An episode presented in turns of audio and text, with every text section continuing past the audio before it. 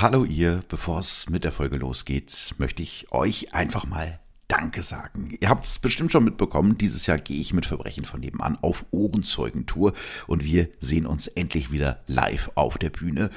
Und es ist so krass, wie sehr ihr euch auf diese Termine freut. Innerhalb der ersten Woche waren fast alle Shows nahezu oder sogar komplett ausverkauft. Das heißt, für die Termine, für die es aktuell noch Tickets gibt, wie zum Beispiel für Berlin oder Wien, werden die Karten auch langsam knapp.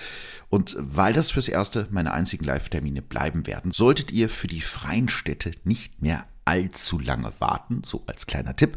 Obwohl die Shows erst im Herbst starten, sieht es nämlich danach aus, als ob die ganze Tour ausverkauft sein wird. Und es freut mich natürlich mega, dass ihr mich so unterstützt, euch Karten kauft, den Abend frei haltet und teilweise hunderte Kilometer weit fahrt, um mich live zu sehen. Das bedeutet mir wahnsinnig viel. Danke, danke, danke. Die letzten Tickets für meine Ohrenzeugentour bekommt ihr auf printyourticket.de bei Eventim und natürlich überall sonst, wo es Tickets gibt. Ich freue mich auf euch.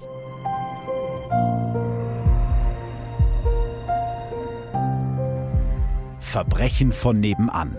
True Crime aus der Nachbarschaft.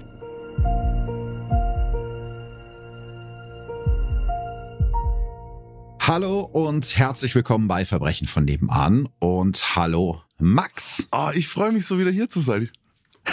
Ich bin auch ein bisschen aufgeregt. Ach Quatsch, du machst doch viel mehr Podcasts als ich. Du bist doch eigentlich die Podcast-Maschine. Ja, aber das Ding ist, du hast uns heute einen Fall rausgesucht. Ich dachte mir, du, ich bin ja nur Co-Host, dann lese ich einmal nochmal drüber. Fünf Stunden später war ich dann so... war Im Rabbit so, Hole. Wir, wir, wir kommen gleich rein. Warum? Du hast es uns nicht einfach gemacht. Das kann man so sagen. Vielleicht mal für die Leute, die irgendwie gar nicht wissen, wer du bist. Max Pollux, mhm. du hast als Intensivtäter fast zehn Jahre im Gefängnis gesessen. Heute bist du Anti-Gewalt-Trainer, Autor und Podcaster, habe ich ja gerade schon gesagt, mit, glaube ich, fünf verschiedenen Formaten bei, bei YouTube und diversen Anbietern. Und ich hatte dich schon in Folge 94 eingeladen und habe danach so viele Nachrichten bekommen, dass wir unbedingt mal wieder was zusammen machen sollen. Und here we are. Also äh, an der Stelle mal ein ganz großes Dankeschön an dich, dass du mich das erste Mal da gehabt hast und jetzt wiederholst, aber vor allem wirklich an deine Community. Das ist ja immer, man, man erkennt immer so, wer der Host ist an der Community. Und deine sind wirklich großartig. Erstens ist es natürlich schön, wenn man, wenn man positives Feedback bekommt und ich habe auch damals, äh, also auf allen meinen Plattformen habe ich so gemerkt, dass ein paar äh, rübergekommen sind und auch gesagt haben, hey, ich war, ich kenne dich von Philipp. Aber auch die, die mich jetzt nicht so geil fanden, waren super höflich. Da war, glaube ich, nichts dabei, wo einer gesagt hätte, irgendwie, äh, was redest du denn jetzt mit dem Knacki oder was soll denn das jetzt, sondern vielleicht mal einer, der gesagt hat, ah, das ist dazwischenquatschen oder der redet zu viel und so. Also die Kritikkultur einer Community sagt mir sehr, sehr viel über den Host aus und deswegen großes Lob an dich und deine Community. Vielen Dank. Äh, jetzt war stellvertretend für alle. Ich finde es auch ganz großartig und ich finde es auch ganz wichtig, konstruktive Kritik zu üben. Du hast es ja gerade schon gesagt, da kann man sicherlich unterschiedlicher Meinung sein. Und auch wir waren ja in der Folge nicht immer einer Meinung. Aber es ist, glaube ich, ganz wichtig, dass du auch mit Menschen redest, die so außerhalb von deiner Bubble sind. Mhm. Und ich finde, das zeichnet Verbrechen von nebenan auch ein bisschen aus, dass ich eben unterschiedliche Gäste habe, so wie jetzt auch dich. Aber wir wollen ja die Leute nicht allzu lange warten lassen, nachdem wir die jetzt hier schon so neugierig gemacht haben. Ich glaube, eine Inhaltswarnung brauchen wir nicht unbedingt in diesem Fall. Einige Namen habe ich geändert und du hast es auch gerade schon gesagt, das ist jetzt kein ganz einfacher Fall. Es gibt sehr viele Beteiligte, sehr viele Namen, mhm. einiges an Geschichte. Also ist jetzt vielleicht keine Folge, die man so nebenbei hören kann, würde ich sagen. Ich finde, es ist ein bisschen so, immer wenn ich solche Folgen behandle, kündige ich das davor so ein bisschen, es wird Game of Thrones sick.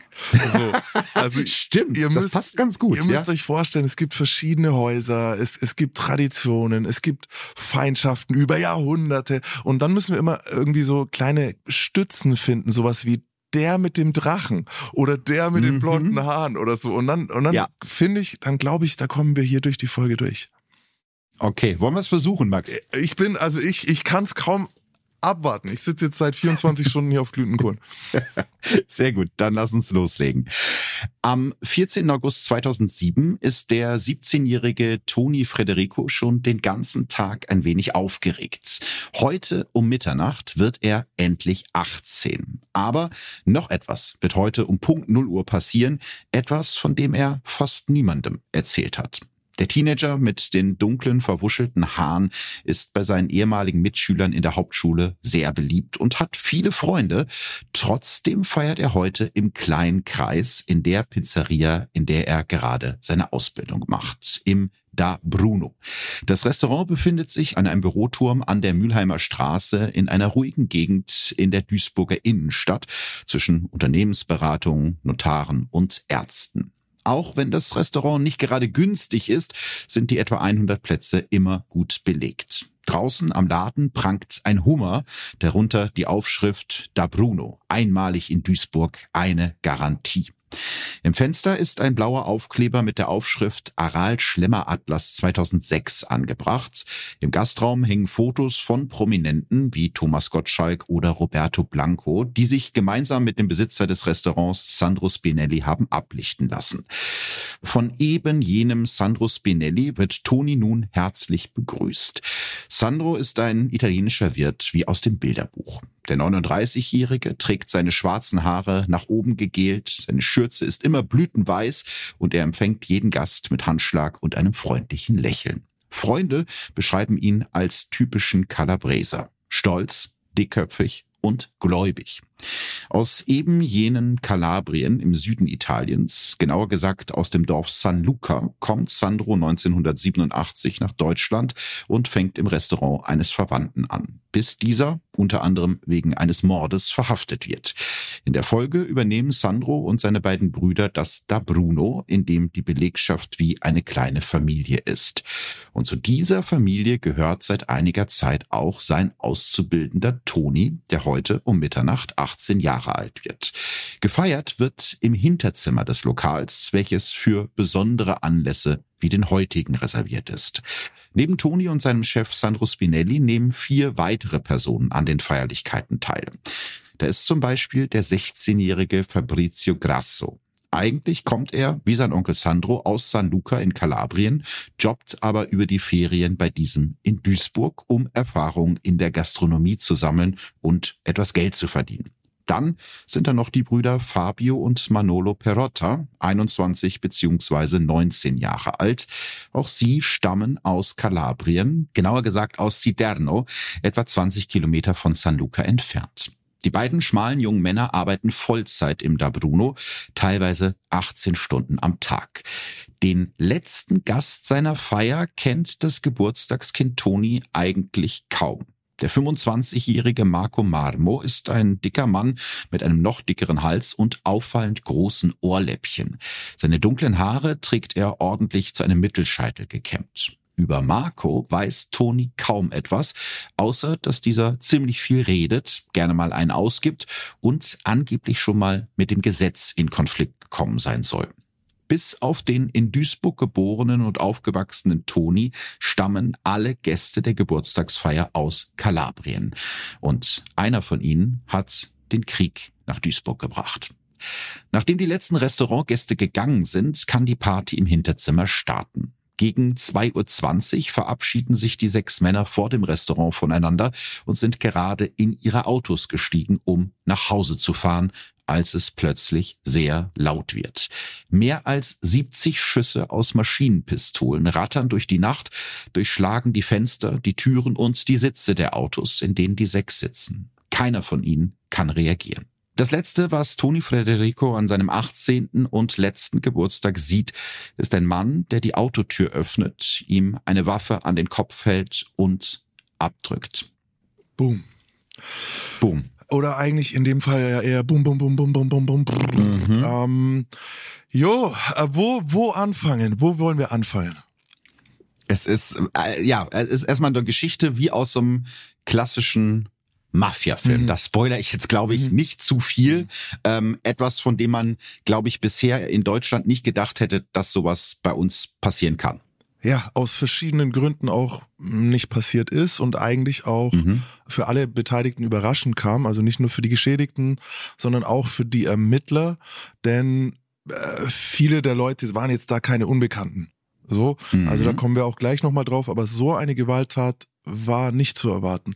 Auch wie du es schon gesagt hast, also es wurde, du hast jetzt Maschinenpistolen gesagt, also es wurde mit einer Beretta 93R geschossen. Das ist, mhm. die müsst ihr euch vorstellen, wie eine normale Pistole sieht die aus, nur der, das Magazin ist länger, also, und die kann man mit einem Klick umschalten auf eine vollautomatische. Dann macht die nicht ja. mehr Bum Bum, sondern Brrr.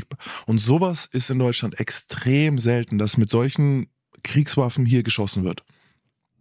Stimmt, das ist, glaube ich, nochmal wichtig, das zu betonen. Das ist jetzt nicht die Standardpistole, wo du ein Magazin Nein. hast, wo, keine Ahnung, so und so viele Kugeln reingehen, sondern du kannst damit wirklich, ja, minutenlang schießen. Ja, äh, minutenlang ist übertrieben, du kannst so lange schießen, wie du Munition hast. Und das ja, ist logisch, immer, natürlich. Wir sind mhm. alle von Filmen so gewohnt, dass man, also ganz kurz, wenn wir das da kurz drauf einen Blick werfen wollen, ich weiß nicht, ob es deine Community so interessiert, mhm. aber wir hören immer in den Filmen dieses, diese langen Feuergefechte. Und das mhm. ist in der Realität nicht so. Also diese Beretta hat maximal 20 Schuss in dem Magazin und es geht ungefähr so leer. Brrr, leer. Ja. Also das ist nicht länger. Wenn du da gedrückt halten würdest, wäre das gleich leer. Deswegen, das dauert nicht lang, bis diese 70 Schüsse hier gefallen sind. Am Schluss wurde, wie du es schon gesagt hast, wirklich zu jedem gegangen und ein Kopfschuss verpasst. Ähm, da gibt's verschiedene mhm. Berichte. Der eine, in einem, einem Bericht hieß es Nackenschuss, in einem anderen Kopfschuss. Ja. Es ist auf jeden Fall, wurde gezielt, jeder Einzelne noch getötet. Und das ist natürlich eine üble Nummer.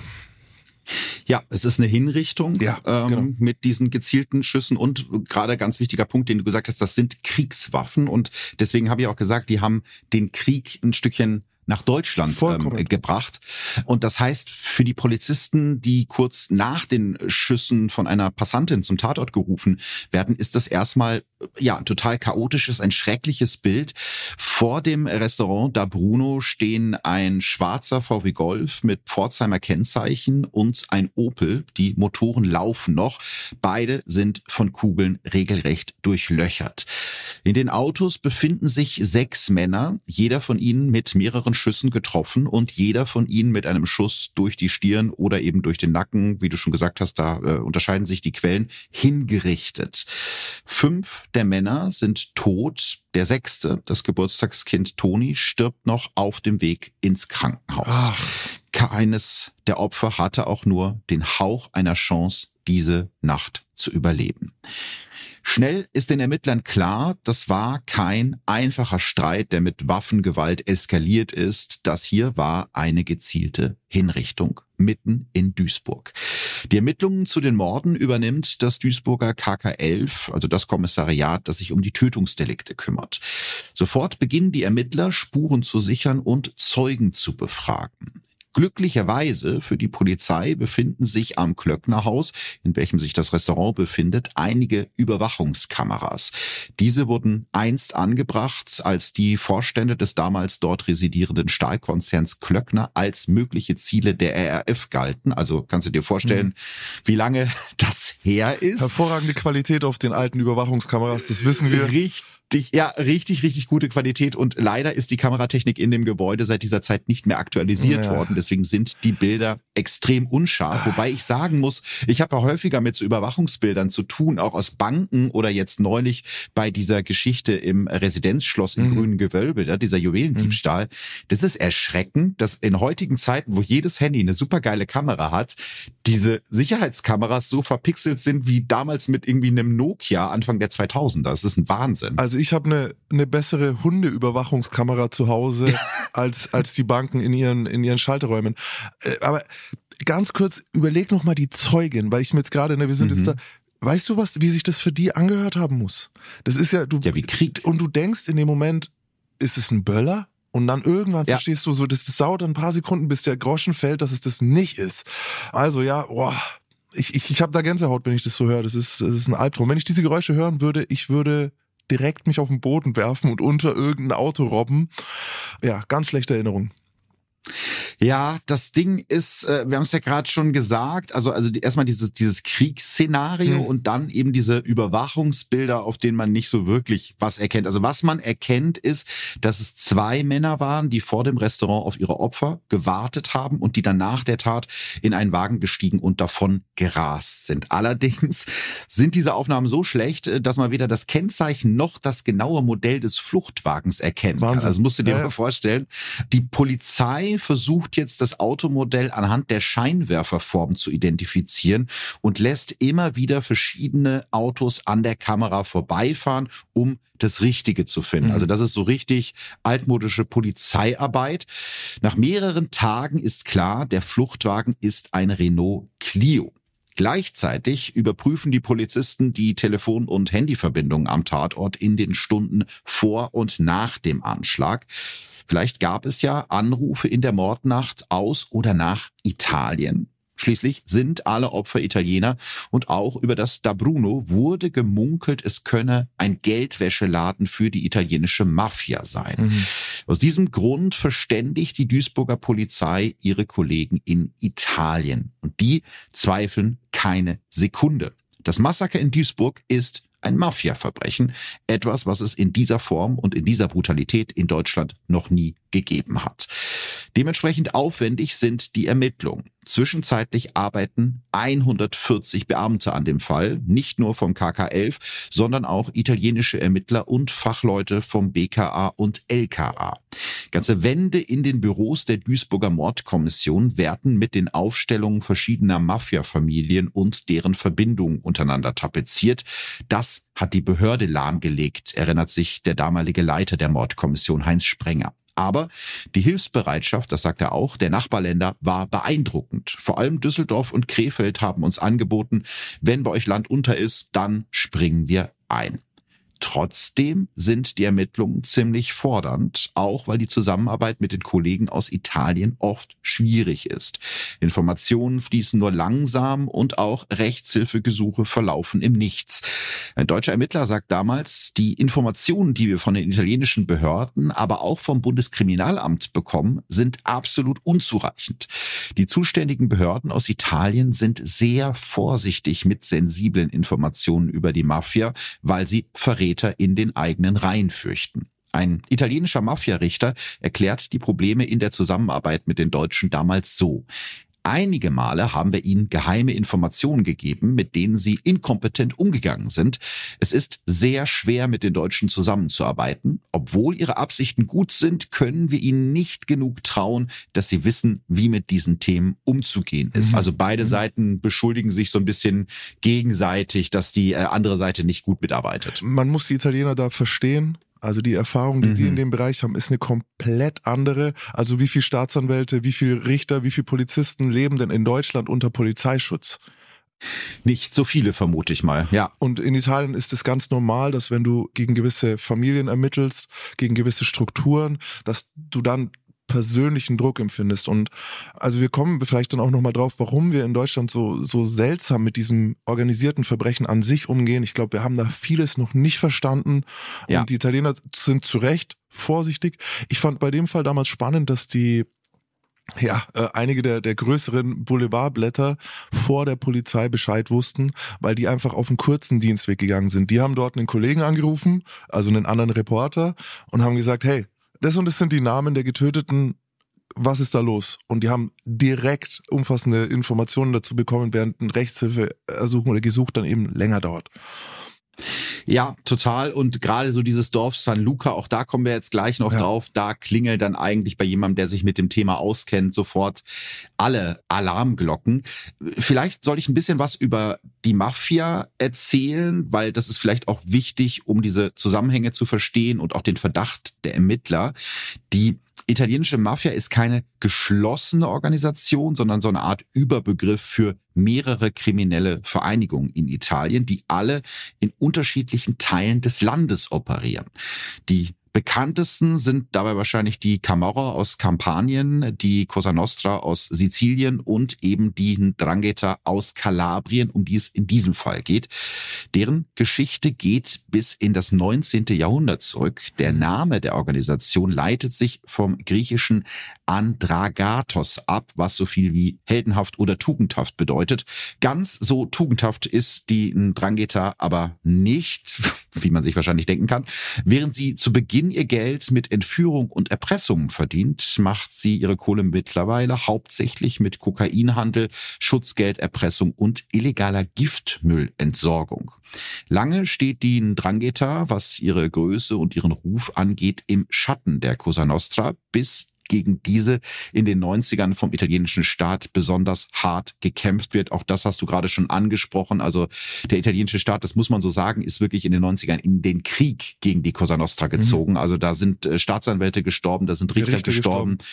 Man hat wirklich alles äh, versucht, um denen irgendwie das Handwerk zu legen. Es gab die ersten Verräter in den Reihen der Mafia damals. Es gab den Maxi-Prozess. Mhm. Das war aber auch so eine Zeit. Zu der Zeit war in, in, in Südamerika gab es zum Beispiel Pablo Escobar und so. Diese Leute mhm. haben versucht, versucht, so eine Art Terrorismus gegen den Staat dann zu führen mit Bombenanschlägen. Ja. In Südamerika war es der Narkoterrorismus, da war es dann äh, die Mafiaverbrechen. Und diese Form des, der, des Kriegs gegen den Staat von Seiten der organisierten Kriminalität endet schlecht für die organisierte Kriminalität. Ja, zum Glück. Zum Glück. Im Fall der Cosa Nostra hm, hat damals noch geholfen, dass die einfach hierarchisch wenn du jetzt ein Organigramm von denen erstellen würdest, hättest du diesen Capo de Tutti Capo an, an der Spitze und dann geht's pyramidenförmig nach unten. Deswegen reicht's, wenn du einen von oben kriegst, der aussagt, dann fallen ganz viele. Die Ndrangheta ja. ist da komplett anders strukturiert und deswegen an der Stelle so nicht zu besiegen. Ja, das macht sie eigentlich fast noch ein bisschen gefährlicher und weil der Staat sich eben in dieser Zeit sehr auf die Cosa Nostra konzentriert hat, ist dann die Ndrangheta in diese Lücke sozusagen geschlüpft. 2007 im Jahr des Anschlags gilt sie als größte und mächtigste Mafia-Organisation Europas mit einem geschätzten Jahresumsatz von 44 Milliarden Euro. Also zur Einordnung, das sind drei Prozent des gesamtitalienischen Bruttosozialproduktes.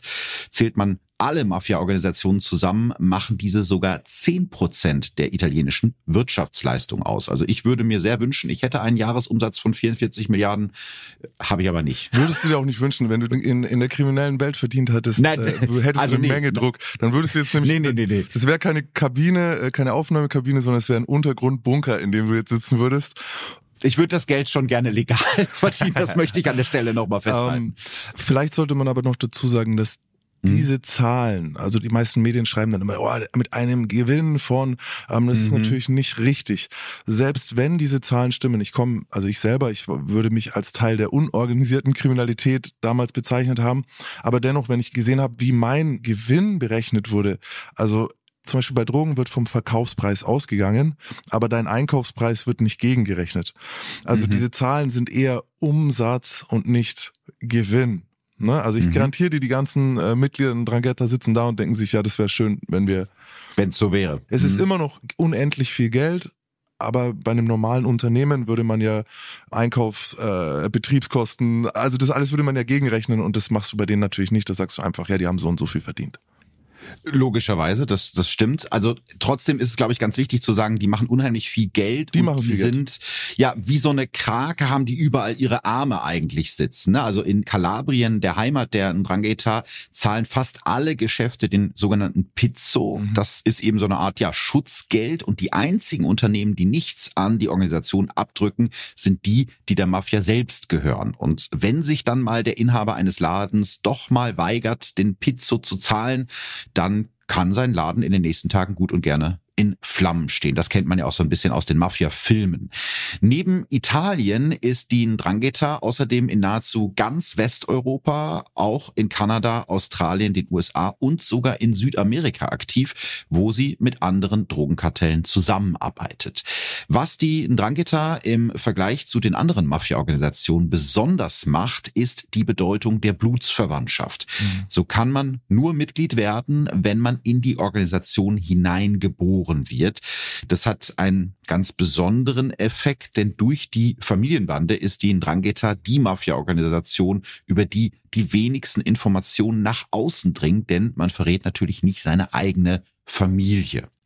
Grundsätzlich herrscht in der Ndrangheta die Omerta, also das Gesetz des Schweigens. Das betrifft sowohl das Sprechen mit der Polizei als auch das Sprechen mit der Presse. Mitglied wird man, das habe ich ja gerade schon gesagt, nicht automatisch, sondern durch eine Initiation, für die es allerdings kein festes Alter gibt. Also der Weg ist schon vorherbestimmt, wenn du in diese Familie reingeboren wirst und Kinder bekommen schon ganz früh die Werte der Mafia mit auf den Weg und wachsen mit diesen auf. Ein Experte der Anti-Mafia-Organisation Libera fasst es so zusammen. Wer in diese Familien hineingeboren wird, wächst mit den Werten der Mafia auf. Die Schweigepflicht, Gewalt, die Gewalttätigkeit, die Rache. Man muss immer auf der Hut sein. Doch besonders die mächtigen Mafiabosse leben im Luxus, ohne dafür zu schwitzen. Ein Reichtum, für den sie nie gearbeitet haben. In dieser Situation lebst du und hast dich darin eingerichtet. Also du hast nur wenig Chancen, wenn du in so eine Familie reingeboren wirst, da irgendwie rauszukommen aus der Nummer. Mhm. Ähm, vor allem in den eigenen Heimatländern. Also diese, diese mhm. Nachnamen und wir, wir sehen ein, eine ähnlich unangenehme Entwicklung auch gerade in Deutschland mit gewissen Nachnamen. Ja. Die stellt keine Bank ein. Die, ja. in, und in Italien würde ich dann sogar noch weitergehen. So, also du, du wirst tatsächlich auch von Seiten der Gesellschaft. Es ist jetzt nicht nur so, dass die, die, die OK-Angehörigen selber dahinter sind, sondern der große Traum ist dann doch immer wieder, dass der eigene Sohn vielleicht Anwalt wird oder Arzt wird oder äh, studieren geht. Gerade wenn bei, bei, bei, bei besonders ausgewählten Kindern, wo man sagt, Mensch, der ist ein bisschen soft eigentlich oder der ist besonders mhm. klug, die willst du dann eigentlich nicht zu deinem Nachfolger ausbilden, sondern die versuchst du schon da rauszuziehen und es wird dir aber extrem schwierig gemacht. Deswegen schicken die reichen Familien ihre, ihre Kinder immer dann auf irgendwelche Elite-Unis, äh, ganz weit weg, äh, auf irgendwelche Internate und lassen die dann dort neue Leben beginnen. Das machen durch die Bank alle von russisch-eurasischen Tätergruppierungen bis südamerikanischen bis italienischen. Ähm, ja. Ja, es klappt halt nicht bei allen Familienangehörigen, muss man sagen. Ne? Es, es ist ja auch gewollt. Es ist ja gewollt. Genau. Du, also es ist ja gewollt. Tatsächlich diese Werte, die du vermittelst, die schlagen sich ja dann auch nieder und und wie willst du jetzt einem 16-Jährigen dann irgendwie sagen, mach mal was anderes? So, mein Onkel ja. sitzt, mein Großvater sitzt, meine, meine Mutter unterstützt dieses Konstrukt. Ähm, natürlich will ich da mitmachen. Und er wird ja, ja auch, ich will es jetzt einmal ein letztes Mal noch mit reinnehmen, weil wir vielleicht ja auch noch auf die Situation in Deutschland kommen. Mhm. Diese Nachnamen tragen dort ein Gewicht, dass wenn du als Zehnjähriger, als Sechsjähriger, Siebenjähriger, Achtjähriger in der Schule ein Problem hast, dein Lehrer weiß, dass er vorsichtig sein muss. Und ja. wie, wie soll das keinen Einfluss nehmen? Egal was für ein Kind du bist, egal wie gut dein Herz ist, das macht was mit dir, wenn du spürst, dass Erwachsene Angst vor dir haben. Mhm. Und wir haben diese Situation hier auch äh, in, in Deutschland mit gewissen Nachnamen, wo so viel, so viel Mediendruck schon dahinter steckt, dass die Kinder eigentlich nicht unbeschwert aufwachsen können. Es ist unmöglich. Und, es, und, und je mehr von dir erwartet wird, dass du ein gewisses Verhalten zeigst, je wahrscheinlicher ist es, dass du das irgendwann erfüllst.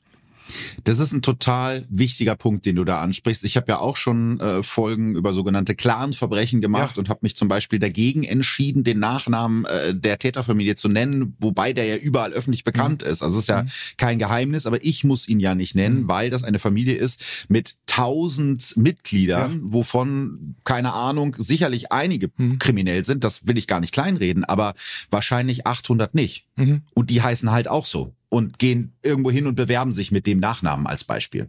Ich war letztes Jahr auf einer Konferenz zum Thema Clankriminalität des mhm. Innenministeriums Nordrhein-Westfalen und habe mir das dort angehört und habe sehr, sehr viel gelernt. Und da ging es tatsächlich auch um diese Definitionsfrage. Wer ist Mitglied eines Clans?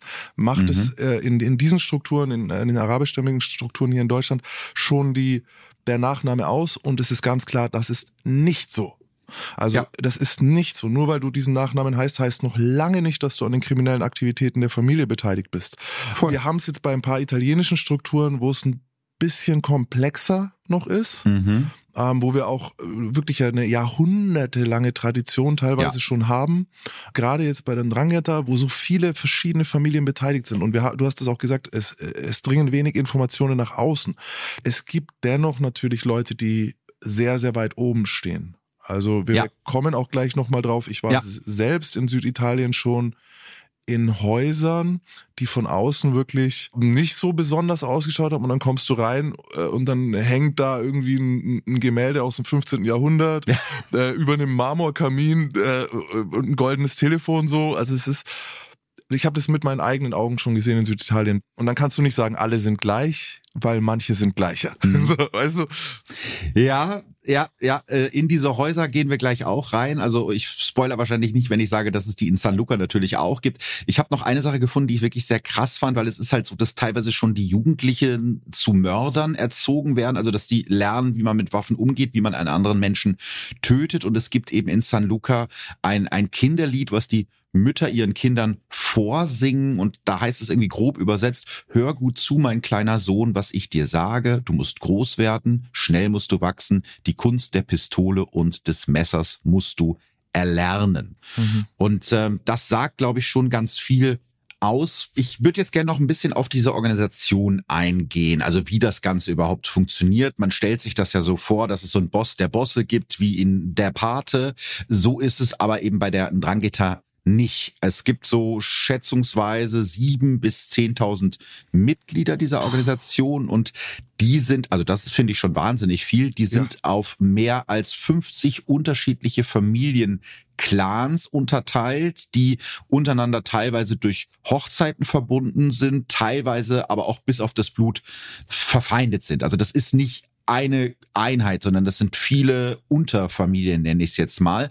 All diese Clans haben eigene Oberhäupter und führen eigene Geschäfte, wobei sie teilweise eben auch in Konkurrenz zueinander stehen. Und um genau diese Verhältnisse zu verstehen, reist der damalige Chefermittler Heinz Sprenger noch im Sommer 2007 in die Heimat der Ndrangheta nach San Luca. San Luca ist ein 4000 Seelendorf in Kalabrien, ganz im Süden Italiens und in einer der ärmsten Regionen des Landes. Und genau aus diesem Dorf und der Umgebung kommen fast alle Opfer des Massakers von Duisburg. San Luca liegt zehn Kilometer von der Mittelmeerküste entfernt in den Bergen. Schaut man in Richtung Küste, sieht man die zahlreichen Badeorte am Ionischen Meer und malerische Orangenplantagen. Blickt man jedoch in Richtung des Berges, sieht man je nach Lichteinfall, so sagen es die Bewohner selbst, die Form eines Totenkopfes. Also es ist auch alles so ein bisschen mystisch, das, ein das Omen hängt, sozusagen. Das hängt da so mit drin. Also das ist da so mhm. tief verwurzelt, solche, solche Geschichten von Aberglauben, von Mystik, Legendenbildung. Das ist da ganz, ganz, spielt eine ganz, ganz große Rolle.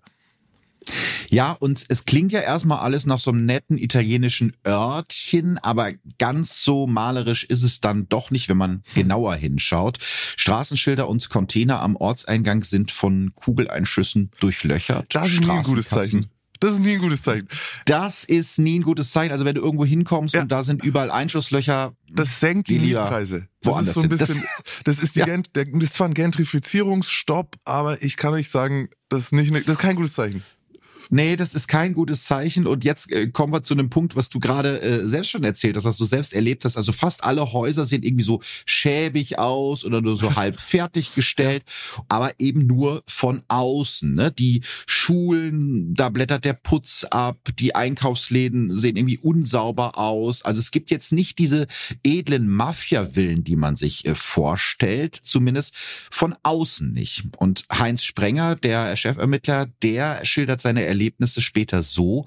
Von außen denkt man, das ist ein Rohbau, aber von innen ist es ein Palast. Edelhölzer, feinster Marmor, goldene Wasserhähne. Also hm. das, was du auch mit deinen eigenen Augen gesehen hast. Ja, und das Lustige, ich, ich war damals, es ist noch nicht so lange her, es war nach meiner Entlassung, also neun Jahre ist es jetzt her.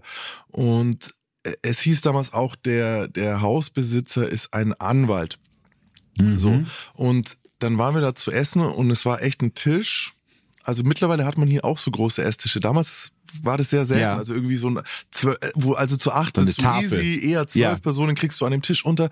Ey, und dann gab's so viel Essen. Also wirklich so viel Essen. Und ich spreche kein Italienisch, ich kann nur ein bisschen Spanisch. Aber ich wurde, an dem Tag wurde ich beliebt, weil ich viel esse. Also jeder hat es geliebt, wie viel ich mir da reinschaufel. Und es, es war schon beeindruckt. Und äh, äh hast, du hast auch, zum Beispiel, was ich da gesehen habe, auch eine, eine Lupada, also eine, eine, eine, das ist so eine, wie so eine Schrotflinte. Ja. Das war aber so eine ganz besondere, auch irgendwie aus dem weiß ich nicht, hat er mir dann erzählt aus dem, weiß ich nicht, 13. Jahrhundert oder was auch immer. Und ich wusste halt so, die, ist, die fehlt in irgendeinem Museum. Also das war so richtig, du hast so gespürt, die irgendwo sucht die jemand, weil warum steht die hier einfach so rum? Ja, sehr, sehr interessant, ja.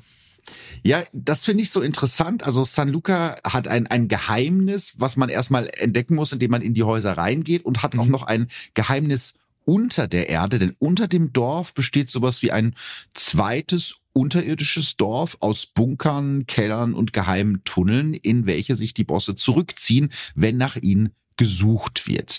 Doch während die Mafiachefs anscheinend im ziemlich großen Luxus leben, verkommt das restliche Dorf, also das obere Dorf. Es gibt keine legale Arbeit, keine Infrastruktur und keine kulturellen Angebote wie beispielsweise ein Kino.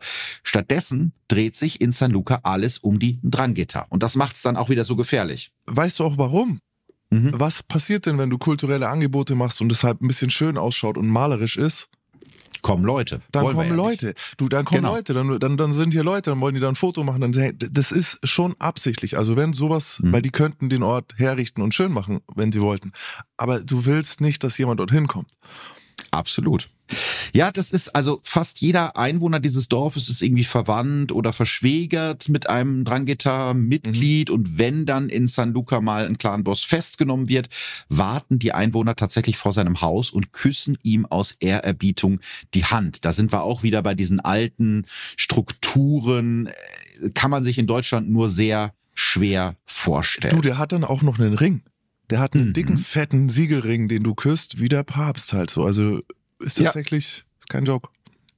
Ja, und äh, das Problem eben an Informationen äh, zu kommen, das ist ganz groß, weil mit der Presse redet natürlich keiner der Anwohner und äh, auch Schießereien in dem Dorf kommen dann immer wieder vor. Der Pastor von San Luca fasst es folgendermaßen zusammen. Wir sind Lebende, die als Tote leben.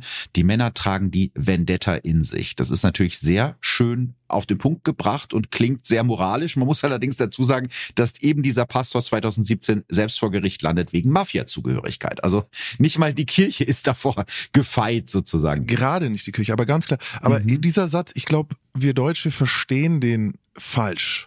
Mhm. Warum? Weil wir haben keine Blutfäden mehr. Was bedeutet, wir sind Lebende, die als tote Lebende, hat nämlich eine Bedeutung. Das bedeutet jetzt nicht, dass er hier äh, meint, er wird hier unterdrückt und darf seine Meinung nicht sagen, so dass es in die Richtung geht. Nein, es geht darum, dass Kinder geboren werden in eine Blutfäde hinein. Das ja. heißt, diese Kinder werden geboren mit einer Zielscheibe auf ihrem Kopf und der einzige Grund, warum sie noch nicht angegriffen werden, ist, weil sie halt noch nicht alt genug sind. Und sobald sie aber dieses gewisse Alter haben und als Gefahr eingestuft werden, sind sie Zielscheiben. Und das ist, das ist damit gemeint. Also diese, diese Struktur, es gibt Feindschaften, die schon vor deiner Geburt begonnen haben. Und in dem Moment, wo du geboren wirst, bist du schon tot.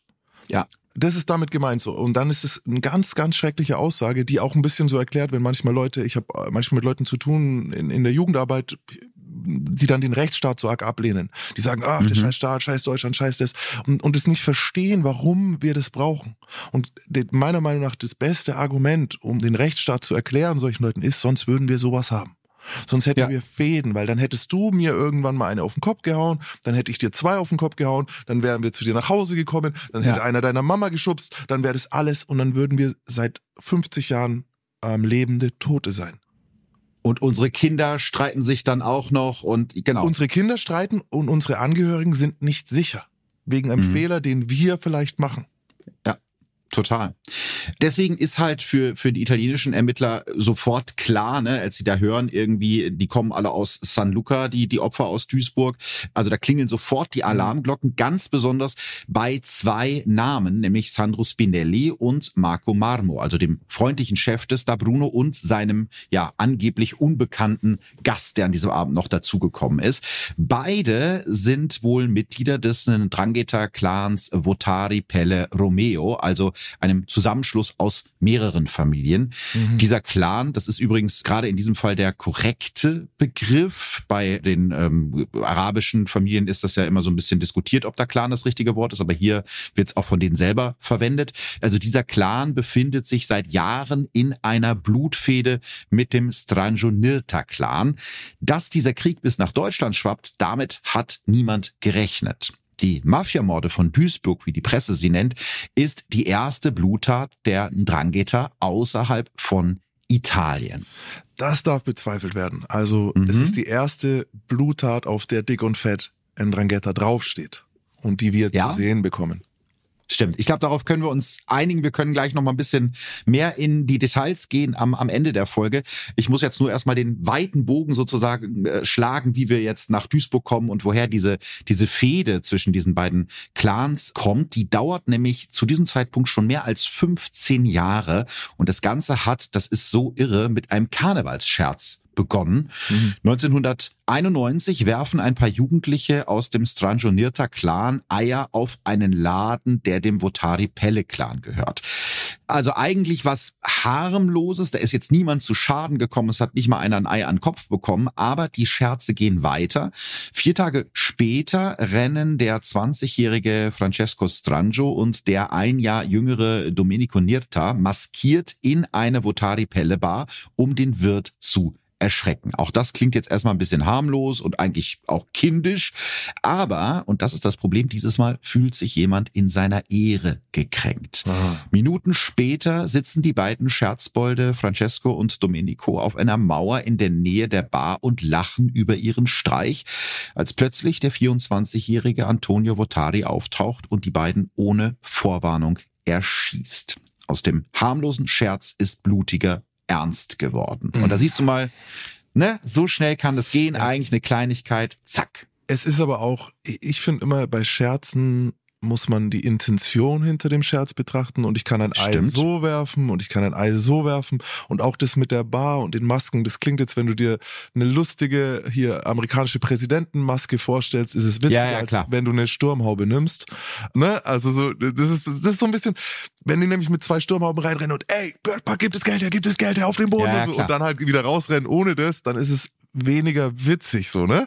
Das stimmt. Also, soweit ich weiß, gab es auch schon nach den Eiern die ersten Schlägereien und so und, und mhm. davor ja auch schon. Also, es ist, da schwingt was ganz, ganz Gefährliches mit. Und das ist dieses, was Andragato eigentlich auch mal ursprünglich bedeutet, dieses, der tugendhafte Mann, der heldenhafte Mann. Und überall, wo du diese komische Männlichkeit reinbringst, wird's mit Scherzen leider schnell ja. gefährlich. Stimmt, da spielt auch eben diese toxische Männlichkeit, wie man gerne das, sagt, eine so absolute sagt, mir Rolle. Ist nicht eingefallen. Ne? Ja, ja, also das ist also dieses in der Ehre kränken. Ja, und wenn es ja, ja, nur durch so einen blöden Eierwurf ist, das lässt sich ein Mann nicht gefallen und dadurch genau. wird praktisch diese ganze Gewaltspirale in Gang gesetzt. Also ein knappes Jahr später gibt's dann die Vendetta, also die Blutrache und Antonio Votari, der Mörder der beiden jungen Männer, wird erschossen. Zwölf Ach. Kugeln ins Gesicht, eine Kugel für jede Familie des Tranjonirta-Clans. Clans. Wieder ein Jahr später werden innerhalb von einer Stunde vier Personen erschossen, jeweils zwei aus jedem Clan. In San Luca herrscht spätestens ab da Krieg. Hm. Erst im Jahr 2000, also fast zehn Jahre nach dem Scherz in Anführungsstrichen in der Bar, schließen die Stranjonirtas und die Votare Palace einen Waffenstillstand, der aber nicht besonders lange hält. 2005 eskaliert ein Streit zwischen jugendlichen Mitgliedern der beiden Clans so sehr, dass wieder Menschen sterben. Vorläufiger Höhepunkt des Krieges ist der Anschlag auf Francesco Pelle, Sohn des Oberhauptes des Votari Pelle Clans. Er hält gerade auf seinem Balkon sein neugeborenes Baby auf dem Arm, als ihn mehrere Schüsse aus einem Präzisionsgewehr treffen. Francesco Pelle überlebt, muss aber ab da im Rollstuhl sitzen. Ähm, fürchterlich, wenn du diese ganze Entwicklung siehst. Ähm, mhm. Natürlich steckt da noch ein bisschen mehr drin dahinter jetzt als allein die toxische Männlichkeit. Jetzt geht's auch um Geschäftsinteressen, jetzt geht's um Rache. Aber fürchterlich, fürchterlich, fürchterlich, fürchterlich. Wir sehen aber auch, bis jetzt haben wir noch nichts gehört von, von, von Verhaftungen, die, die, die mhm. irgendwie länger anhalten. äh, irgendwie, wo ist die Polizei? So. Ja, also es gibt offiziell eine Polizei, also es gibt eine Polizeistation im Dorf, die hat aber, wie man sich denken kann, nicht besonders äh, viel zu melden. Gibt es in San Luca Probleme, dann regelt man diese selbst oder wendet sich an einen der beiden Familienclans. Die Behörden in San Luca sind von der Ndrangheta so stark infiltriert, dass beispielsweise die italienische Regierung 2013 den kompletten Gemeinderat auflöst und einen Sonderkommissar von außerhalb einsetzt. Immer wieder werden Aufträge an Mafia-Unternehmen ausgeschrieben oder ganze Ausschreibungen fingiert. Vielleicht noch mal ein kleines Beispiel dafür, wie wenig der Staat hier in San Luca zu sagen hat. 2015 finden in dem Dorf Bürgermeisterwahlen statt, bei denen nur ein einziger Kandidat antritt und dieser Kandidat gehört nicht zu einem der beiden Clans, was dazu führt, dass die Wahlbeteiligung so niedrig ist, also bei einer Wahl mit nur einem Kandidaten wohlgemerkt, dass die Wahl für ungültig erklärt wird. Und bei der nächsten Wahl, zwei Jahre später, tritt dann gar kein Kandidat mehr an, weil sich eben niemand mit diesen Clans anlegen will. Und mhm. ich glaube, das zeigt schon, was für eine Machtposition diese Familien in dieser Region haben. Es, es zeigt gleichzeitig aber auch, warum es dort überhaupt möglich ist, dass solche Strukturen entstehen und warum wir mhm. in Deutschland eine andere Situation haben. Also San Luca ist wirklich, wenn ihr euch den, den italienischen Stiefel vorstellt, dann ist es schon ziemlich weit an der Spitze. Also mhm. es ist wirklich Süd, Süd, Süditalien. Süditalien gilt seit Jahrhunderten als der arme Teil von Italien. Ja. Früher waren es noch diese Fürstentümer, die dann zusammengeschlossen wurden und Italien war immer geteilt zwischen Norden und Süden. Der, und, und im Norden funktioniert der Staat besser, im Süden teilweise überhaupt nicht. Und wenn ich mhm. eben einen nicht existenten Staat habe, wenn, wenn ich mich nicht darauf verlassen kann, dass die Polizei oder die Gerichte meine Interessen durchsetzen, dann blüht dort die organisierte Kriminalität. Genau das ist es ja. Die, die, die sind ja auch nicht gewachsen und haben gesagt, hey, wir nehmen jetzt Schutzgeld von allen, sondern tatsächlich war die erste Idee, wenn du mit uns bist, werden dich keine Räuber überfallen, du wirst nicht entführt. Ja. Wie, der hat deine Tochter geschlagen, sagen, so wir kümmern uns darum, dass das wieder gut gemacht wird. So entsteht ja sowas immer. Und erst nach einer Zeit werden die, die dich vor Raubtieren beschützen sollen, selbst zum größten Raubtier. Das ist, zieht sich durch alle Gangs, sei es Gefängnisgangs mhm. oder organisierte Kriminalitätsstrukturen, die entstehen eigentlich immer gleich und es ist immer dort, wo der Staat nicht hinguckt. Mhm. Und deswegen kann man es ein bisschen schwer mit Deutschland vergleichen, weil wir so blinde Flecken in der Bundesrepublik nicht haben auch da wieder zum Glück. Also man hört ja immer, Klar. wie schlimm es in einigen Stadtteilen ist. Ich will das auch nicht kleinreden. Es gibt natürlich im, im Ruhrgebiet oder auch in Berlin Straßenzüge, wo fast alles schief läuft, aber ich glaube, wie du es gerade schon gesagt hast, also diese komplette Nicht-Existenz von staatlichen Institutionen, das ist bei uns zum Glück noch nicht der Fall. Und für die Leute, die sind jetzt in einer Community vielleicht nicht, auf YouTube habe ich solche Leute dann schon mhm. öfter mal, die dann sagen, ja doch, hier ist, nein, weil dort funktioniert auch kein Krankenhaus. Dort funktioniert auch wirklich keine, hier wenn du die Polizei rufst, egal wo du bist und wenn es eine halbe Stunde dauert, die kommen. So, ja. ein Krankenwagen, kommt. Die Müllabfuhr kommt. Sag mir mal, wer hat denn hier ein Thema mit Müll? Das machen wir dann selber, wenn wir den Sperrmüll nicht anrufen und die, den Mist in den Hof schmeißen. Aber theoretisch würden die kommen und das Zeug mitnehmen. Stellt euch mal vor, die kommen monatelang nicht. Das ändert die Lebensqualität von. Stellt euch mal vor, wie viel Müll hier rumliegen würde. Grundwasser, also ein, ein, ein sauberes Wasser, die Wasserversorgung, Stromversorgung, wenn ihr euch auf solche Sachen nicht verlassen könnt, da sind wir davon zum Glück weit entfernt, egal wie schlimm es in einigen Brennpunkten hier äh, sich anfühlt.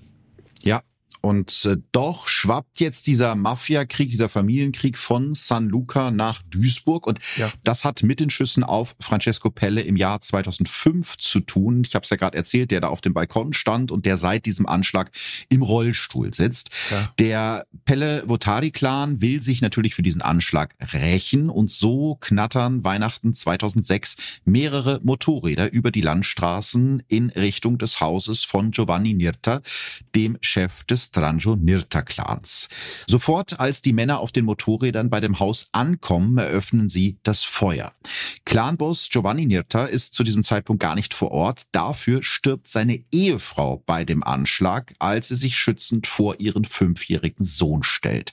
Der Junge und zwei weitere Menschen werden schwer verletzt. Einer der Attentäter auf dem Motorrad trägt einen Namen, der dir und der euch wahrscheinlich bekannt vorkommen könnte. Marco Marmo. Hm. Ja, das ist der, der in Duisburg, der mit den, mit den auffallenden Ohrläppchen, die du so schön beschrieben hast. Der mit den ja. großen Ohrläppchen und dem dicken Bauch. Dem dicken Bauch und dem dicken Hals, ganz genau. Ja, genau, der ist in Duisburg. Ein Jahr später, eineinhalb. Ja, und der ist eben nicht so der nette, freundliche Geburtstagsgast. Er ist ja gerade mal 25 Jahre alt, aber in der Hierarchie des äh, Pellevotari-Clans schon relativ weit oben. Deshalb hat auch die italienische Polizei ihn nach dem Anschlag auf Giovanni Nierta sofort unter Verdacht und hört deshalb sein Telefon ab. Und 2007, im Mai 2007, da erfahren die italienischen Ermittler, dass Marco Marmo nach Deutschland reisen will, um sich dort voll automatische Waffen zu organisieren. Mhm. Er wird weiter beschattet, doch im August 2007 verliert die Polizei ihn aus den Augen. Marco Marmo ist untergetaucht und zwar, das wissen wir mittlerweile, in Duisburg. Hier fühlt er sich sicher, sicher vor den italienischen Behörden und natürlich auch vor dem Strangio Nirta Clan. Und eben dieser 25-jährige Mafia-Killer namens Marco Marmo gehört zu den Gästen von Tonis Geburtstagsfeier im Da Bruno, die am frühen Morgen des 15. August 2007 in einer Bluttat endet. Mhm. Ähm, ja, ich habe meine eigene Theorie, warum er dort war und vieles davon hast du jetzt auch schon gesagt. Also er ist mhm. Äh, untergetaucht. Man wird auch später äh, rausfinden, dass sein Auto immer noch verwandt war von den italienischen Behörden. Die wussten also ja. zumindest, wo er ungefähr, wo er ist und was er, was er so macht. Und in meinen Augen, ich denke immer schlecht von den Leuten. Das, das liegt daran, dass ich selber immer früher, ich war ja so ein Schlechter. Äh, ich kann mir auch immer nicht vorstellen, dass irgendwer unschuldig ist. Und deswegen, ähm, da haben wir auch schon drüber geredet. So, ich, also ich glaube auch, dass die fünf Leute, die mit ihm waren, genau wussten, wer er ist. Aber es ist zumindest nicht ganz ausgeschlossen, sagen wir es mal so, mhm. einigen wir uns so, Max, weil das Ganze ist natürlich Teil von einer Zeremonie. Also der Toni wird ja um Mitternacht an diesem Tag 18, also volljährig. Und das ist nicht nur sein Geburtstag, sondern da soll er auch Teil des Pellevotari-Clans werden. Sein äh, Chef Sandro Spinelli ist eben nicht nur ein freundlicher Gastwirt, sondern auch ein ziemlich gut vernetzter Teil der Ndrangheta. Und der lädt eben, ja, unter anderem seinen Kumpel Marco Marmo mit zu der Zeremonie ein, für die es ganz bestimmte Regeln gibt. Das neu aufzunehmende Mitglied, also in dem Fall Toni, muss dem Clan mit seinem eigenen Blut ewige Treue bis in die siebte Generation schwören und dann das Bild eines Heiligen verbrennen. Auch das ist jetzt wieder so, ne, alte Tradition, wo man denkt, das ist ein bisschen seltsam, aber mhm. das gehört halt dazu. Und genau so ein Bild von Erzengel Michael wird später bei Tonis Leiche gefunden. Und die Aufnahme eines Neumitglieds muss im Beisein von fünf weiteren Clanmitgliedern stattfinden. Und da sind wir bei den anderen fünf, die dabei waren. Und einer von den fünf ist Marco Marmo, der an diesem Abend im Da Bruno dabei ist. Mhm.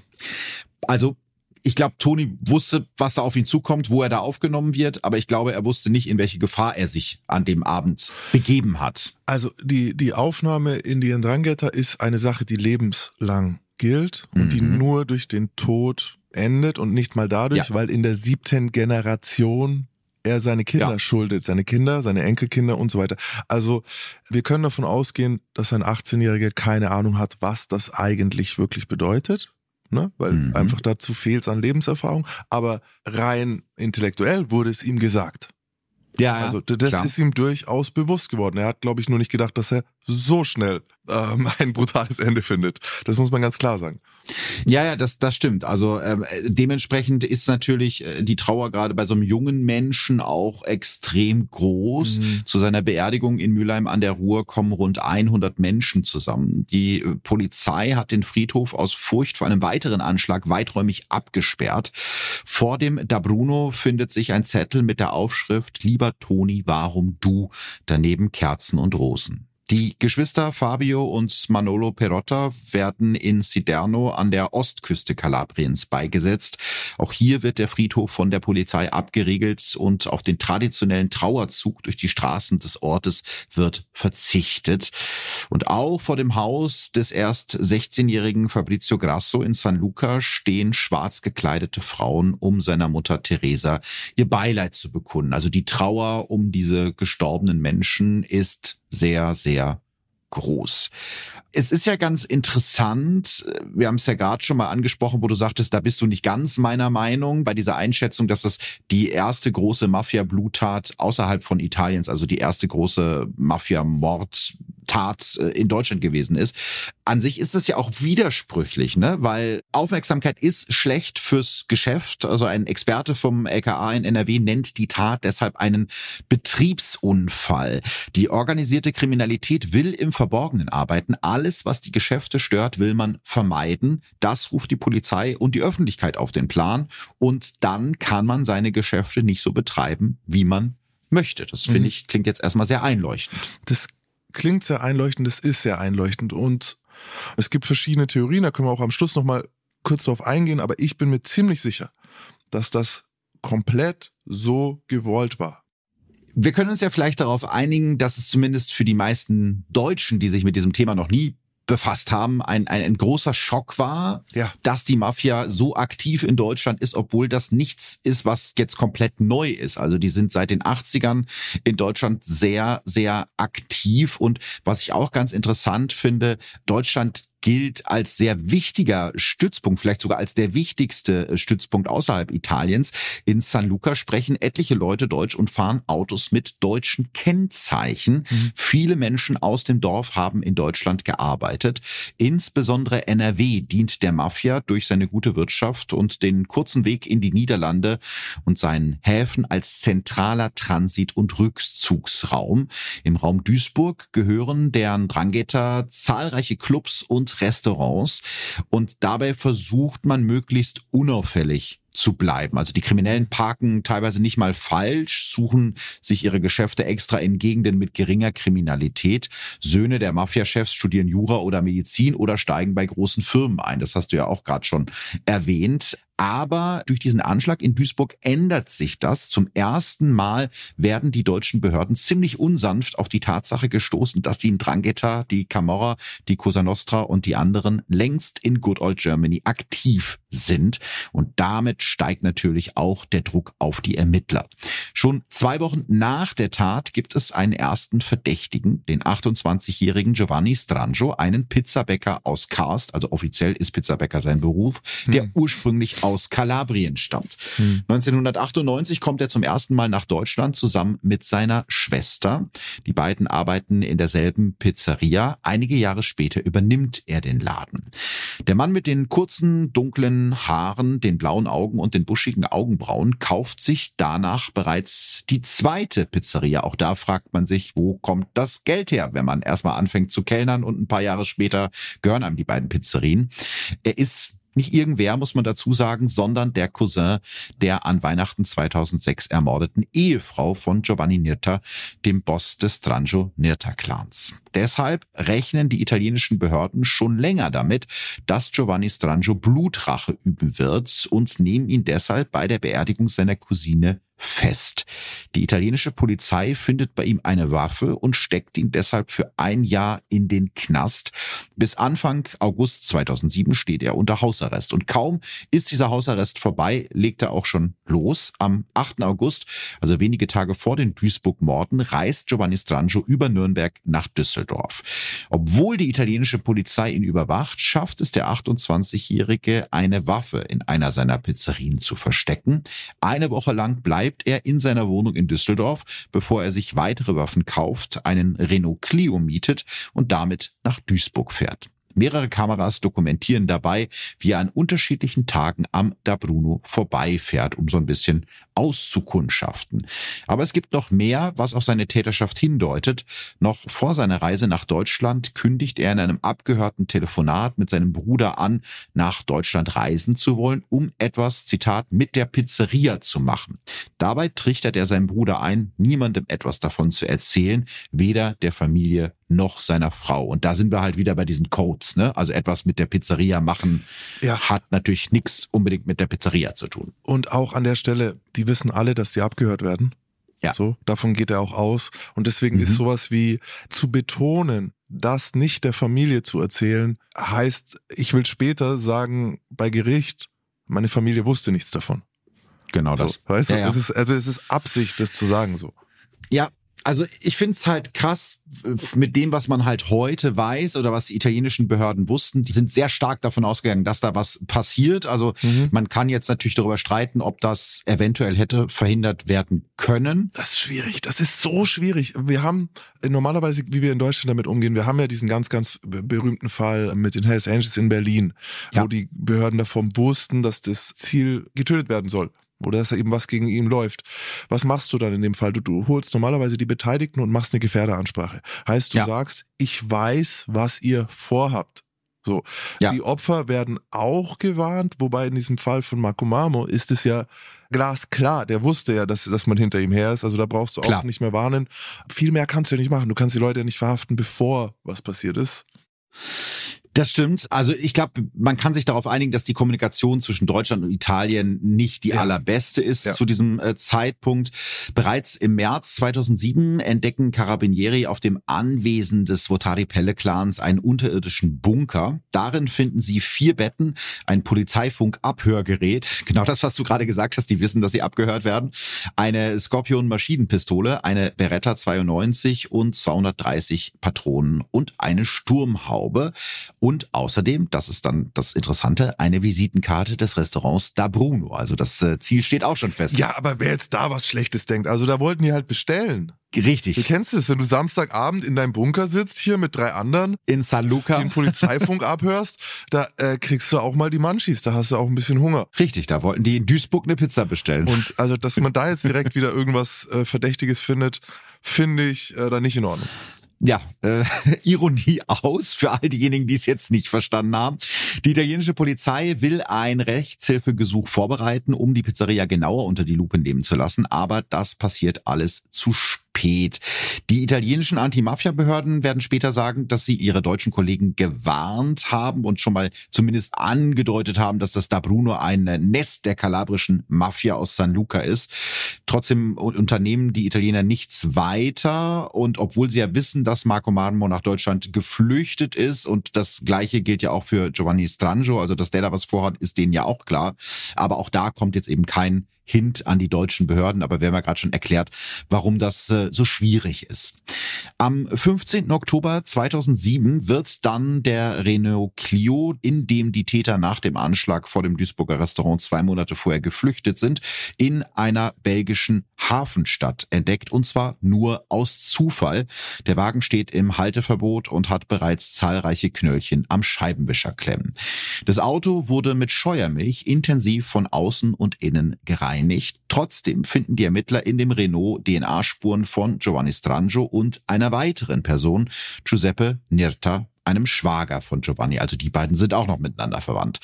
Der 34-Jährige wird bereits seit 13 Jahren wegen Drogenhandels gesucht. Nun kennt man also auch den mutmaßlichen zweiten Täter. Das bringt den Behörden aber nichts. Die wissen zwar, wer die beiden sind, aber sie kriegen sie nicht. Bis zur Verhaftung wird es noch lange dauern. Erst ein Jahr später, im November 2008, findet die Polizei Giuseppe Nirta in Amsterdam gemeinsam mit den drei Schwestern von Giovanni Strangio, die in dem Duisburger Mordfall alle als Komplizin gelten, wird er festgenommen. Der mutmaßliche Haupttäter, also der angeblich so harmlose Pizzabäcker Giovanni Strangio aus Karst, der ist weiter wie vom Erdboden verschluckt. Und natürlich denken die anderen Verdächtigen gar nicht erst daran, den Ermittlern irgendwelche Tipps über sein Versteck zu verraten. Das ist ja ganz klar. Erst am 12. März 2009, also mehr als anderthalb Jahre nach der Tat, hat die Polizei dann doch Erfolg. Die Ermittler haben über Wochen einen Schwager von Giovanni Strangio beschattet und der führt sie schließlich zu einer Wohnung in Diemen. Das ist ein Vorort von Amsterdam. Als die deutsche deutsche und die italienische Polizei diese Wohnung gemeinsam stürmen, sitzt Giovanni Strangio gerade gemeinsam mit seiner Frau und seinem Sohn im Wohnzimmer. Er leistet keine Gegenwehr. In der Wohnung finden die Beamten einen gefälschten Ausweis, eine Waffe und 500.000 Euro in Bar. Uh. Auf die Frage, woher das Geld stamme, sagt Strangio nur vom Pizzabacken. Ja, na hallo. Also auch da wieder. Wirklich, also dass da immer gleich irgendwie Misstrauen im Spiel sein muss. ja, er behauptet natürlich, dass er mit den Morden überhaupt nichts äh, zu tun hat. Er hat erst einen Tag nach der Tat aus dem Fernsehen davon erfahren, aber das glaubt ihm natürlich Niemand. Der Arme. So, wir haben gerade gehört, dass sie beide in den Niederlanden auf Flucht waren. Mhm. Ähm, da kann ich mit relaten, weil ich bin, als ich meinen Haftbefehl hatte, 2004 bin ich dann auch in die Niederlanden und habe dort äh, ein Jahr lang gelebt und ich habe dort in der Nähe, ich habe sowohl drüber im Norden ähm, am Eiselmeer als auch drunter im Süden in Belmar gewohnt und Belmar ist der übelste Stadtteil von Amsterdam, kann man sagen. Also Diemen mhm. ist ein bisschen besser und so, aber es ist so an der Grenze zu einer Gegend, in der es eine Zeit gab, in der die Polizei dort nicht reingefahren ist. Ja. Also Belmar ist, da kannst du auch abends, hast du so ein bisschen, wenn du mit einem Taxi dort abends reinfahren willst, fahren nicht die Taxifahrer da nicht rein. Krass. Also wirklich, mitten, mitten in einer europäischen Großstadt so. Also das ist, Amsterdam hat da schon, die haben jetzt eine, eine Polizeistation gebaut, so glaube ich vor 20 Jahren haben sie dann in Belmar eine eigene Station gebaut, seitdem ist es ein bisschen besser. Aber ich erzähle da immer, ich hatte einen Haftbefehl, mhm. ich hatte einen American Bulldog und einen Pitbull von einem Freund und eine Knarre. Und ich laufe abends Gassi und die wollen mhm. mich überfallen. Einfach eine Gruppe Jugendlicher will mich überfallen. Wow. Ich so, okay, also ich bin hier in Schlappen mit zwei Kampfhunden und meiner Glatze und ihr sagt jetzt, das ist ein gutes Ziel. Also das zeigt, sagt sehr, sehr viel daraus, äh, wie Belma abgeht. Ähm, es ist ein Ort, wo du dich verstecken kannst. Besonders im Fall Stranjo finde ich diese 500.000 Euro. Mhm. Und da kommen wir am Ende auch nochmal wieder so zu meiner Theorie, weil 500.000 Euro, also ich glaube den Leuten immer alles, aber das alleine vom Pizzabacken ähm, ist schwierig. Mhm. Vielleicht noch mal kurz zu, zu deiner Flucht in die Niederlande. Warum ist das ein gutes Ziel, um sich zu verstecken? Hat das irgendwelche Vorteile? Nicht, dass wir jetzt Verbrechern ähm, Tipps geben wollen, aber die die gehen eh dahin. Also das zieht's eh an. Ähm, das Ding ist so ein bisschen für mich als Deutschen die Grenze nach Deutschland heißt, ich konnte weiter Geschäfte mit Deutschland machen. Ja. Dann hast du natürlich jeder dort spricht Englisch super ja. viele auch Deutsch, aber jeder spricht Englisch. Du hast die Häfen, falls du versuchen willst, weiter wegzukommen. Und du hast eine relativ liberale Gesetzgebung. Also wenn du dort keinen Scheiß machst oder nicht zufällig in eine Verkehrskontrolle gerätst, wirst du, du wirst auch, es gibt sowas wie Personenkontrollen auf der Straße. Mhm. Gibt es in den Niederlanden eigentlich nicht.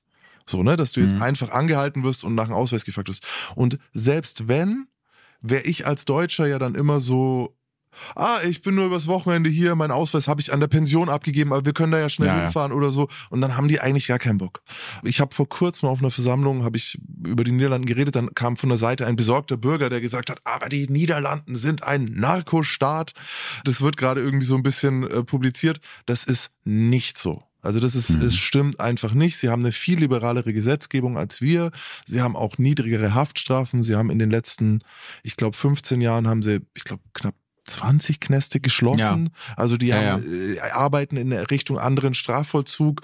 Ähm, das sind natürlich alles Dinge, die das Leben dort ein bisschen einfacher machen, auch wenn man ein bisschen neben dem Gesetz lebt. Neben dem Gesetz ist schön. Ja, Habe ich wieder was Neues gelernt. Ja, hat jetzt aber bei unseren beiden angeblichen Pizzabäckern auch nicht so wirklich viel geholfen. Am Ende des Tages sind sie ja festgenommen worden und es kommt dann jetzt auch äh, zum Prozess und zwar im April 2010. Da startet im kalabrischen Lokri ein Massenprozess gegen 14 mhm. Mitglieder der Ndrangheta vor einem geschworenen Gericht, wobei Giovanni Strangio und Giuseppe Nirta die einzigen sind, die wegen der Morde von Duisburg angeklagt werden. Diese Massenprozesse sind im Kampf gegen die Mafia in Italien durchaus üblich, weil es eben oft so viele Angeklagte gibt, die alle irgendwie zusammenhängen. Mhm. In diesem ähm, speziellen Prozess geht es also nicht nur um den Mord in Duisburg, sondern um diese gesamte Blutfehde in San Luca, die mittlerweile 26 Menschen das Leben gekostet hat. Und das hat's schwer gemacht, oder? Das hat es doch so unglaublich schwer ja, gemacht, ja. die Recherche. Du fluchst ja hier in deinem Podcast nicht. Also man Nein, hört dich ja hier nicht. nicht fluchen. Aber ich kann mir vorstellen, dass da der ein oder andere Fluch über deine Lippen gegangen ist, weil wirklich, ich war da gesessen und ich so, wieso bist du auf dieser Verhandlung? Du bist doch Angehöriger yeah. des Opfers. Was machst du hier? Yeah. Und dann erst habe ich verstanden, okay, sie haben die ganzen Taten, die äh, in dieser Fehde begangen sind, in ja. diesem Prozess aufgerollt. Das ist natürlich, das musst du dir mal vorstellen, von der Dynamik her. Da sitzt du weil du sechs Leute aus einer Familie im Grunde umgebracht hast und fünf Meter von dir entfernt sitzt der, weil der deine Cousine umgebracht hat. Das kann man sich hier, glaube ich, in Deutschland gar nicht vorstellen, dass die alle in dem Gerichtssaal sitzen. Und an der Stelle auch ein kurzer Einwand, wenn der aufmerksame Zuhörer sich fragt, wieso wird Giovanni Strangio in Italien verhandelt für einen Mord, den er in Deutschland begangen hat. Richtig. Das ist nämlich nicht normal. Also wenn ich in Spanien jemanden umbringe, dann werde ich in Spanien dafür verurteilt. Italien ist, soweit ich weiß, das Mhm. einzige Land, das die Leute für Straftaten im Ausland in ihrem eigenen Land verurteilen können, wenn die Opfer italienische Staatsbürger sind. Mhm. Und das ist auch wieder so ein Ding, das haben die gemacht, um eben gegen die Mafia vorzugehen, besonders im Bereich äh, Schutzgelderpressung. Ja. Ja. dass man sagt, hey, die Opfer sind Italiener, also selbst wenn du das dort gemacht hast und jetzt zurückkommst nach San Luca, wir können dich hier dafür verurteilen. Ja. Äh, Ich bin nicht ganz sicher, was ich davon halte. Ich tue mich immer schwer, wenn ich dann für Verbrecher eine Lanze oder, oder irgendwie, ich will das auch gar nicht äh, beschönigen oder jetzt nicht mich zu sehr auf die Seite stellen, aber Mhm. Wenn ich eine Tat begehe in Deutschland und, und, und die Strafe, die es hier gibt, ist lebenslänglich nach Ja. deutschem Recht, ne, dann kann ich eigentlich nicht in einem Land, in dem lebenslänglich in meinem Fall was ganz anderes bedeutet, dafür verurteilt werden. Das ist ein bisschen schwierig. Moralisch gesehen ja vollkommen. Rechtlich gesehen sehe ich da Schwierigkeiten. Mhm. Also zu diesen Unterschieden, was lebenslänglich in den verschiedenen Ländern äh, bedeutet, komme ich gleich. Das ist nämlich durchaus ein großer Unterschied, gerade bei, bei Mafia-Verbrechen. Also es sind jetzt nicht nur Giovanni Strangio und Giuseppe Nirta angeklagt, sondern zum Beispiel auch die beiden Bosse des Strangio Nirta und des Votari Pelle-Clans. Und man kann sich vorstellen, der gesamte Prozess findet unter verstärkten Sicherheitsmaßnahmen statt. Giovanni Strangio beispielsweise wird nur per Video aus dem Hochsicherheitsgefängnis in Rom zu den Verhandlungen zugeschaltet. Auf den Bildern aus dem Prozess sieht man hinter der Staatsanwaltschaft mehrere Polizisten stehen. Der Staatsanwalt in diesem Prozess ist ein erfahrener Mafiajäger, der selbst aus Kalabrien stammt und schon seit Jahrzehnten gegen die Ndrangheta kämpft und deshalb jede Sekunde seines Lebens unter Polizeischutz steht. Und auch das wird es in Deutschland nur sehr, sehr selten Wahnsinn. geben. Wahnsinn. Ne? Da siehst du mal wieder, da gibt's doch große Unterschiede. Die Staatsanwaltschaft führt als Beweise für die Schuld der beiden Angeklagten unter anderem die DNA-Spuren von Giovanni Strangio und Giuseppe Nierta im Fluchtwagen und das Telefonat von Strangio mit seinem Bruder, in dem er ankündigt, dass er da was machen muss mit der Pizzeria an. Genau diese Beweise versuchen die sehr teuren Anwälte der Gegenseite zu entkräften. Mhm. Giovanni Strangio wird zum Beispiel von einem ehemaligen Abgeordneten der rechtskonservativen Forza Italia Partei von Ex-Ministerpräsident Silvio Berlusconi vertreten. Also nicht nur Verstrickungen mit der Kirche, sondern auch Verstrickungen mit der Politik. Sein äh, Mandant, so sagt es der Verteidiger, habe ganz normal in Deutschland gearbeitet und mit dem Verbrechen nichts am Hut. Zitat. Die Staatsanwaltschaft hat sich aus unerfindlichen Gründen auf meinen Mandanten gestürzt und Ermittlungen zu anderen Tatverdächtigen vernachlässigt, gibt er entrüstet zu Protokoll. Ja, was soll er auch sagen? Ja, gut, ist sein Job als Was- Anwalt. Das- Was soll er? Was soll er? Also das ist, da, da kann er sagen, was er möchte. Da- Das wird nicht besser. Ja, aber ich finde trotzdem, also bei Giovanni Strangios äh, deutschem Anwalt ist es, äh, finde ich, noch ein bisschen stärker. Die werden nicht nur verteidigt, sondern es hat sowas Operettenhaftes. Also Ja, ja, die ja. gehen halt komplett drüber. Ne? Also äh, dieser Anwalt sagt zum Beispiel, Strangio wurde übel verschachert und in das Land gebracht, wo die Chancen auf einen Freispruch am geringsten sind. Also er darunter Unrecht? Hat er nicht äh, Unrecht? was den Inhalt angeht, stimmt, ja. Er hat nicht Unrecht. Äh, Du musst dabei aber Ja. auf jeden Fall die Finger so zusammen machen und so ein bisschen mehr. Ja. Weißt du, du musst noch ein bisschen empörter sein und auch mal nach oben so zum Himmel sprechen, dass du die Ungerechtigkeit kaum glauben kannst, die da deinem Mandanten widerfährt. Aber genau äh, so muss man sich das vorstellen. Ja. Aber Leute, das ist in Deutschland auch nicht so viel anders. Also Gerichtsprozesse sind Operetten, das ist ziemlich nah dran. Es sind Schauspiele, Aufstehen, Setzen, es hat was, es, also an einer anderen Stelle mal. Ja, Da ich sehe schon, es gibt Stunde noch referieren. sehr viel, über was wir reden können. Ich komme mal zum Urteil. Also die Strategie der Verteidigung war ja zu behaupten, die haben damit nichts zu tun. Das hat logischerweise nicht funktioniert. Am 12. Juli 2011 wird Giovanni Strangio wegen des sechsfachen Mordes zu lebenslanger Haft verurteilt. Also wegen des Komm. Duisburg-Mordes. Ja. Mhm. Sein mutmaßlicher Komplize Giuseppe Nirta wird zwar vom Vorwurf des Mordes, also zumindest in Duisburg, freigesprochen. Das Gericht sieht allerdings seine Mitgliedschaft in der Mafia als erwiesen an und verurteilt ihn deshalb zu lebenslanger Haft. Verdammt. Auch krass, ne? Ja, Ja, äh, äh, also äh, das Schlimme bei dem Urteil ist so ein bisschen, dass du, du wir wissen, dass es zwei Täter gab. Das sieht man auf diesem verwaschenen Überwachungsvideo. mhm. Wer ist denn jetzt der zweite Täter, wenn es nicht er ist? So, also und die lebenslang für die Mitgliedschaft in der kriminellen Vereinigung, wie es jetzt bei uns heißen würde, ist natürlich ein starkes Stück so. Also, boah. Ja, wobei man noch dazu sagen muss, also lebenslang in Italien bedeutet wirklich lebenslang. Also für, für Terroristen, theoretisch. Ja, ja, oder Mafia-Mitglieder, die eben nicht mit der Justiz zusammenarbeiten, gibt es eine ganz besondere Art der Bestrafung, eine lebenslange Haft unter verschärften Bedingungen. Das mhm. heißt, es gibt keine vorzeitige Entlassung und eben auch keine Hafterleichterung wegen guter Führung. In Italien nennt man das äh, fine pena mai, also mhm. die Strafe endet nie.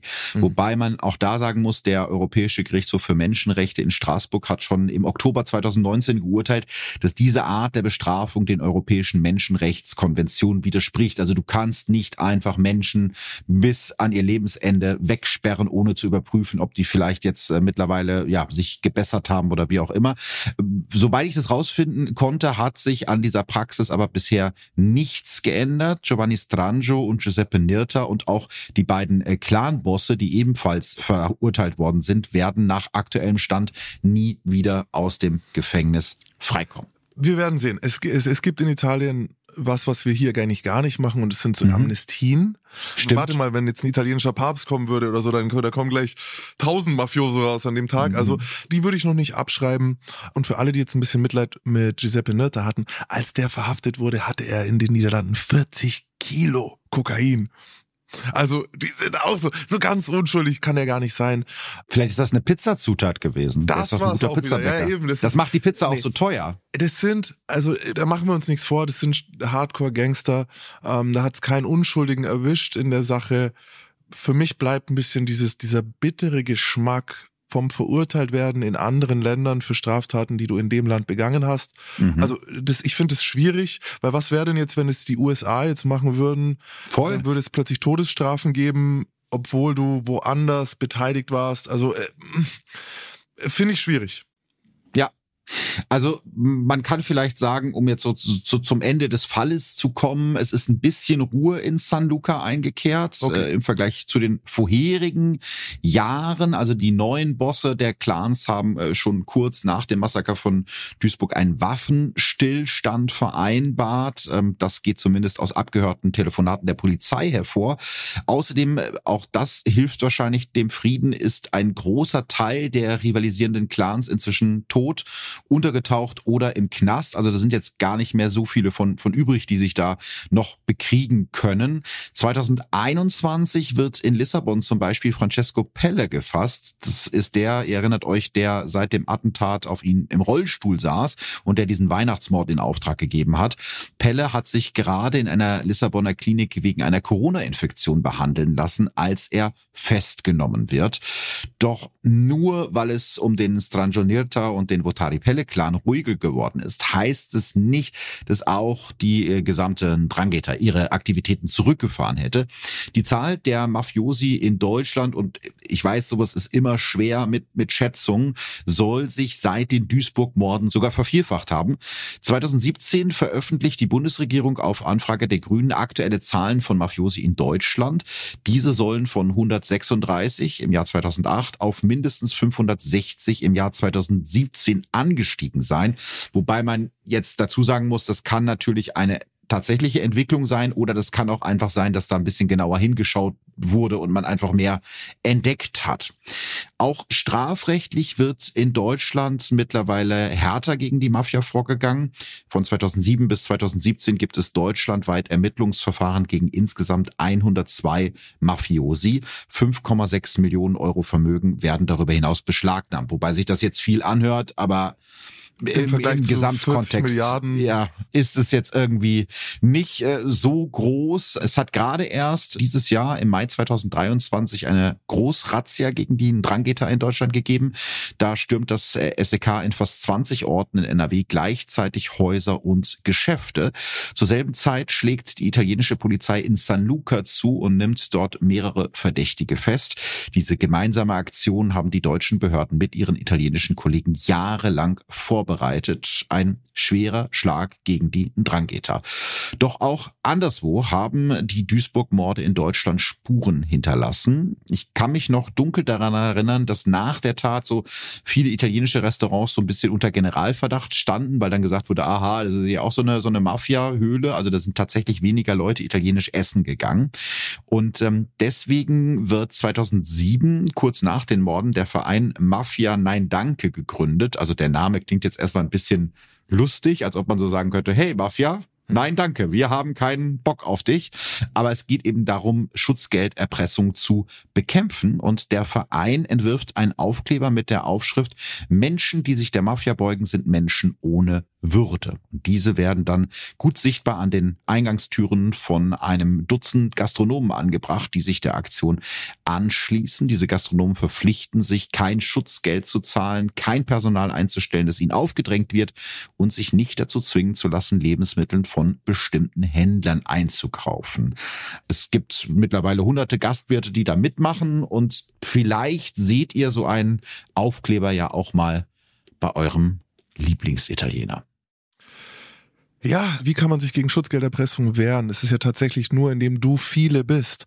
Denn ja. wenn eine Anzeige kommt, dann kann man diesen einen Laden sabotieren, ohne dass danach, dann ist es eine Sachbeschädigung und so weiter. Aber wenn es Hunderte sind, dann wird es schwierig. Also dann wird es mhm. schwierig, diese 100 kollektiv zu bestrafen. Ja, es ist eine ekelhafte, e ekelhafte Geschichte. Es ist eine ganz, ja. ganz ekelhafte Geschichte. Vor allem auch Schutzgelderpressung, wie die läuft bei Restaurants. Also da kommt jetzt nicht jedes Mal einer sagt, gib mir Geld, gib mir Geld, sondern es wird mittlerweile viel, viel, viel verworrener gemacht. Du kriegst einfach eine Lieferung von Käse, von Wein, von, von Nudeln, von Olivenöl, was auch immer und eine Rechnung dazu. Und mhm. wenn du diese Rechnung nicht bezahlst, dann geht dieses Prozedere los. Und der Trick dahinter war, dass man, ja, da kamst du raus aus der Schutzgelderpressung und rein in die Nötigung. Ja. Also du hast dann einfach gesagt, hey, ich habe dir noch nur gesagt, er soll das kaufen. Ich habe ihm ja nicht, ja, ja. ich habe ja nicht gesagt, gib mir Geld für nichts, sondern hey, ich dachte, der will das kaufen und habe ihm dann, mhm. bin dann anscheinend ein bisschen zu forsch aufgetreten in meinem Verkaufsgespräch. Ist was ganz anderes, als wenn ich sag, gib mir 1000 Euro oder ich zünde dein Haus an. Ja, voll. Weißt du? So, also das mhm. war so ein Trick, wie die jetzt ein bisschen diese, diese Schutzgelderpressungsgesetze umgehen gerade.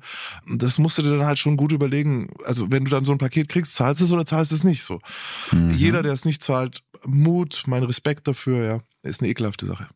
Ich bin sehr gespannt, Max. Du hast jetzt so oft angeteasert, dass du eine andere Theorie dazu hast, warum das so öffentlich wurde in Duisburg. Die Behörden sagen, es war ein Betriebsunfall, die wollten das eigentlich gar nicht. Du hast eine andere Theorie. Ich warte jetzt schon die ganze Zeit darauf, sie zu hören. Genau. Das Besondere bei diesen Morden oder was man daran sehen kann, ist nicht nur das Morden, denn das Morden ist Tagesgeschäft von mhm. Organisationen mhm. wie der Ndrangheta, sondern wer mordet. Ja. Normalerweise verwenden solche Gruppierungen Profikiller. Also Auftragsmörder, mhm. die auch nicht erwischt werden und die im besten Fall die Morde auch nicht aussehen lassen wie Morde. Es ist dann der Verkehrsunfall. Es ist die Überdosis. Es ist mhm. der, es ist der Suizid. Beim Russischen mhm. spricht man von dem russischen Suizid. Es ist, wenn du von dem Hausdach springst. Ja, ja, also dieser Balkonsturz, der jetzt einigen russischen Politikern passiert ist. Hm? Das passiert ja ständig. Übrigens auch der Flugzeugabsturz. Und äh, seit ich das so ein bisschen weiß und mich da reingelesen habe, kriege ich immer so eine krasse Gänsehaut, wenn zum Beispiel Milliardäre einen Flugzeugabsturz haben. Weil du kannst so jemanden nicht einfach erschießen. Dann würden ja die ganzen Geschäftsbeziehungen erstmal stoppen. Also der Vorstand könnte ja. nicht übernehmen. Und darum geht's ja meistens. Es geht immer um Geld bei solchen Taten normalerweise. In der mhm. Situation geht's ja um was Privates gemischt mit Geld. Gucken wir an, wie Leute wie Marco Marmo in der Mafia aufsteigen. Durch Mord. Mhm. Der Anschlag damals auf den Chef des Strangenirta-Clans, der hätte eigentlich dazu geführt, dass er aufsteigt. Dass ja. er von was auch immer er war, zum, vom mhm. Soldaten, wird er zum Capo. Er ja. wird also zu einem Boss. Und jetzt haben wir aber ein großes Problem, weil bei der Tat wurde nämlich die Frau getötet. Richtig. Und das ist bei den meisten Mafia-Strukturen, es ist jetzt nicht nur der Mythos, dass du das nicht machst, sondern normalerweise versuchst du das wirklich zu vermeiden. Die Frauen haben eine andere Aufgabe, die sind nicht zum Sterben und Töten, die sind um Kinder zu gebären und dich im Gefängnis zu unterstützen und um ja. ihren, ihren Namen auf die ganzen Sachen zu, äh, zu schreiben, wem gehört das Grundstück, wem gehört das Haus, damit es nicht so leicht einzuziehen ist. Dafür sind die Frauen da, die dürfen nicht getötet werden. Und dieser Konflikt, okay, auf der einen Seite müssen wir ihn eigentlich aufsteigen lassen, auf der anderen Seite ist er eine Persona non grata aufgrund dieser Tat. Der hat den anderen Clan in eine Problemsituation gestürzt. Deswegen hat man ihn eigentlich erstmal raus aus Italien, hat ihn nach Deutschland geschickt. Er selber war darüber unzufrieden, wollte beinahe meinen, und das ist jetzt wirklich so ein bisschen Spekulation, aber es erklärt mhm. eigentlich alle losen Fäden, eine, eine eigene Gruppierung gründen, um seinen Machtanspruch dann zurück in San Luca durchzusetzen. Ah, okay. Und deswegen auch diese Initiation mit den, mit den fünf anderen, dass er da dabei ist. Also er hat in Duisburg Leute gehabt, die ihn als Capo akzeptiert haben und mit diesen Leuten wollte er eine neue Gruppierung gründen. Und deswegen hat man das so gemacht. Man hat auf der einen Seite der anderen Familie die Rache gegeben und auf mhm. der nächsten Seite hat man sozusagen ihn von der eigenen Familie aufgegeben. Und damit man das nicht äh, irgendwie so im Versteckten macht und dann so, sondern schön laut und damit die Streitigkeiten beendet. Und deswegen, dieser Spruch, die Mafia hat hier einen Betriebsunfall, die Ndrangheta hat einen Fehler gemacht. Diese Gruppierungen machen keine Fehler. Das heißt, du glaubst, die beiden Clans haben gemeinsam beschlossen, yes. dass Marco Marmo sterben muss, weil er yes. da versucht hat, auf eigene Rechnung sich selbst was aufzubauen. Yes. Und ah, krass. nicht nur auf eigene Rechnung was aufzubauen, sondern weil er das Recht hätte, diese Ansprüche durchzusetzen aufgrund seines Statuses. Ja. Und sowas endet ja nie, außer, und auch zum Beispiel Strange, der Täter, wurde ausgewählt. Das war ja keine, mhm. die haben nicht gedacht, dass der damit durchkommt. Und deswegen ja, ja, hat er auch so unendlich viel Geld. Hier mhm. ist dein Geld. Bleib so lange auf Flucht, wie du kannst. Und danach gehst du ins Gefängnis und dort wirst du bleiben und wir werden uns um alles kümmern. Also dieses Prinzip, dass man glaubt, solche Dinge passieren aus Versehen laut, Nein. Mhm. Jeder Mord, von dem wir wissen, von einem Mafiamord, sollte etwas demonstrieren. In den meisten Fällen ist es, du, du tötest jetzt den Ladenbesitzer, obwohl es besser wäre, dass er einen Autounfall hättest, erschießt du ihn in seinem Laden. Warum? Damit die hundert anderen sehen, dass du da diesen Anspruch durchsetzt. Das musst genau. du dann einmal machen, da kriegst du dann ein bisschen Ärger von der Polizei, aber du hast dafür lange, lange Ruhe im Schutzgeldbereich. Diese Nummer war, hier sind die Grenzen, was wir in dieser Fehde erlauben auch für alle Beteiligten, weil was man so sagt, dass es jetzt weniger von denen gibt, das gibt genügend. Es gibt mhm. genügend. Jeder von denen, jeder 14-Jährige kann schießen. Da, da sind genügend da. Man hat das damit auf Null gesetzt. Mhm. Das ist eine Botschaft. Es ist eine Botschaft an ja. alle, aber auch an die eigene Struktur. Mhm. Warum man jetzt da für Deutschland aufgewählt hat, ich glaube, da ist der einzige Grund tatsächlich, dass Marco Mamo in Deutschland sich aufgehalten hat und in Duisburg diese neue Struktur gründen wollte und damit man auch gezeigt hat, solche Gründungen sind nicht gern gesehen. Das ja. macht ihr nicht. Also das ja. ist auch kein Zufall, dass es an dem Abend war. Das hätte ja auch am Tag davor, am Tag danach. Das ist alles. Nochmal, wir haben es mit Leuten zu tun, die super abergläubisch sind, die eine super krasse Symbolsprache sprechen. Hast du gehört, der eine hat zwölf Kugeln ins Gesicht bekommen für die zwölf ja, Familien. Das ist kein Zufall. Weder von der Zeit, noch vom Ort, noch vom Täter. Nichts davon ist aus Versehen passiert. Mhm. Ähm, jemand wie Giovanni Strangio, der komplett involviert ist in dem, würde niemals auf eigene Faust nach Duisburg fahren und dort sechs Leute erschießen. Niemals. Mhm. Das ist sowas von abgesegnet gewesen. Ähm, eine große Frage, die ich nicht beantworten kann. Wie hat sich das wirklich auf Deutschland ausgewirkt? Hat man gewusst, dass es auf lange Sicht nichts ändern wird? Weil dazu sind die mhm. lange genug da. Diese Struktur, ja es geht ja nicht um Personen. Und das ist so ein bisschen ein Ding. In Deutschland, was wir machen, wir ermitteln auf Straftaten. Ja. Also wir gucken, hier wurde was gestohlen, hier wurde jemand umgebracht und jetzt ermitteln wir. Deswegen sagen die Italiener, wir sind Kinder im Kampf gegen die organisierte Kriminalität, weil dort wird schon lange nicht mehr tatbezogen ermittelt, sondern personenbezogen oder gruppierungsbezogen. Also man ja. sagt, was tun diese Leute? So ermittelt man in der OK. Nicht wie wir hier, ja. oh, da haben wir einen Mord und jetzt gucken wir, wer da beteiligt ist. Das ist vollkommen egal sieht man ja auch an dem Fall. Da hängt eine riesige Struktur dahinter und ohne die zu verstehen, kannst du die Tat gar nicht verstehen. Also ich habe ja im Vorfeld äh, zu dir gesagt, hier, ne, ich will was über Mafia machen in der Folge über organisierte Kriminalität und du hast direkt gesagt, da kann ich dir viel zu erzählen. Mhm. Vielleicht noch mal, bevor wir auf die organisierte Kriminalität kommen, hast du in deiner Knastzeit auch Kontakt gehabt mit den Mitgliedern der italienischen Mafia? Natürlich. Es sitzen in jedem Hochsicherheitsgefängnis in Deutschland Leute, die Italiener, italienischsprachig oder italienischstämmig oder wie mhm. auch immer sind. Dann kommt es ein bisschen auf die Delikte an, ob das jetzt Drogenhandel oder dann doch Mord ist. Also ich kannte sowohl Angehörige aus dem Drogenhandel, ich habe auch selbst, würde ich sogar sagen, Freunde aus Süditalien.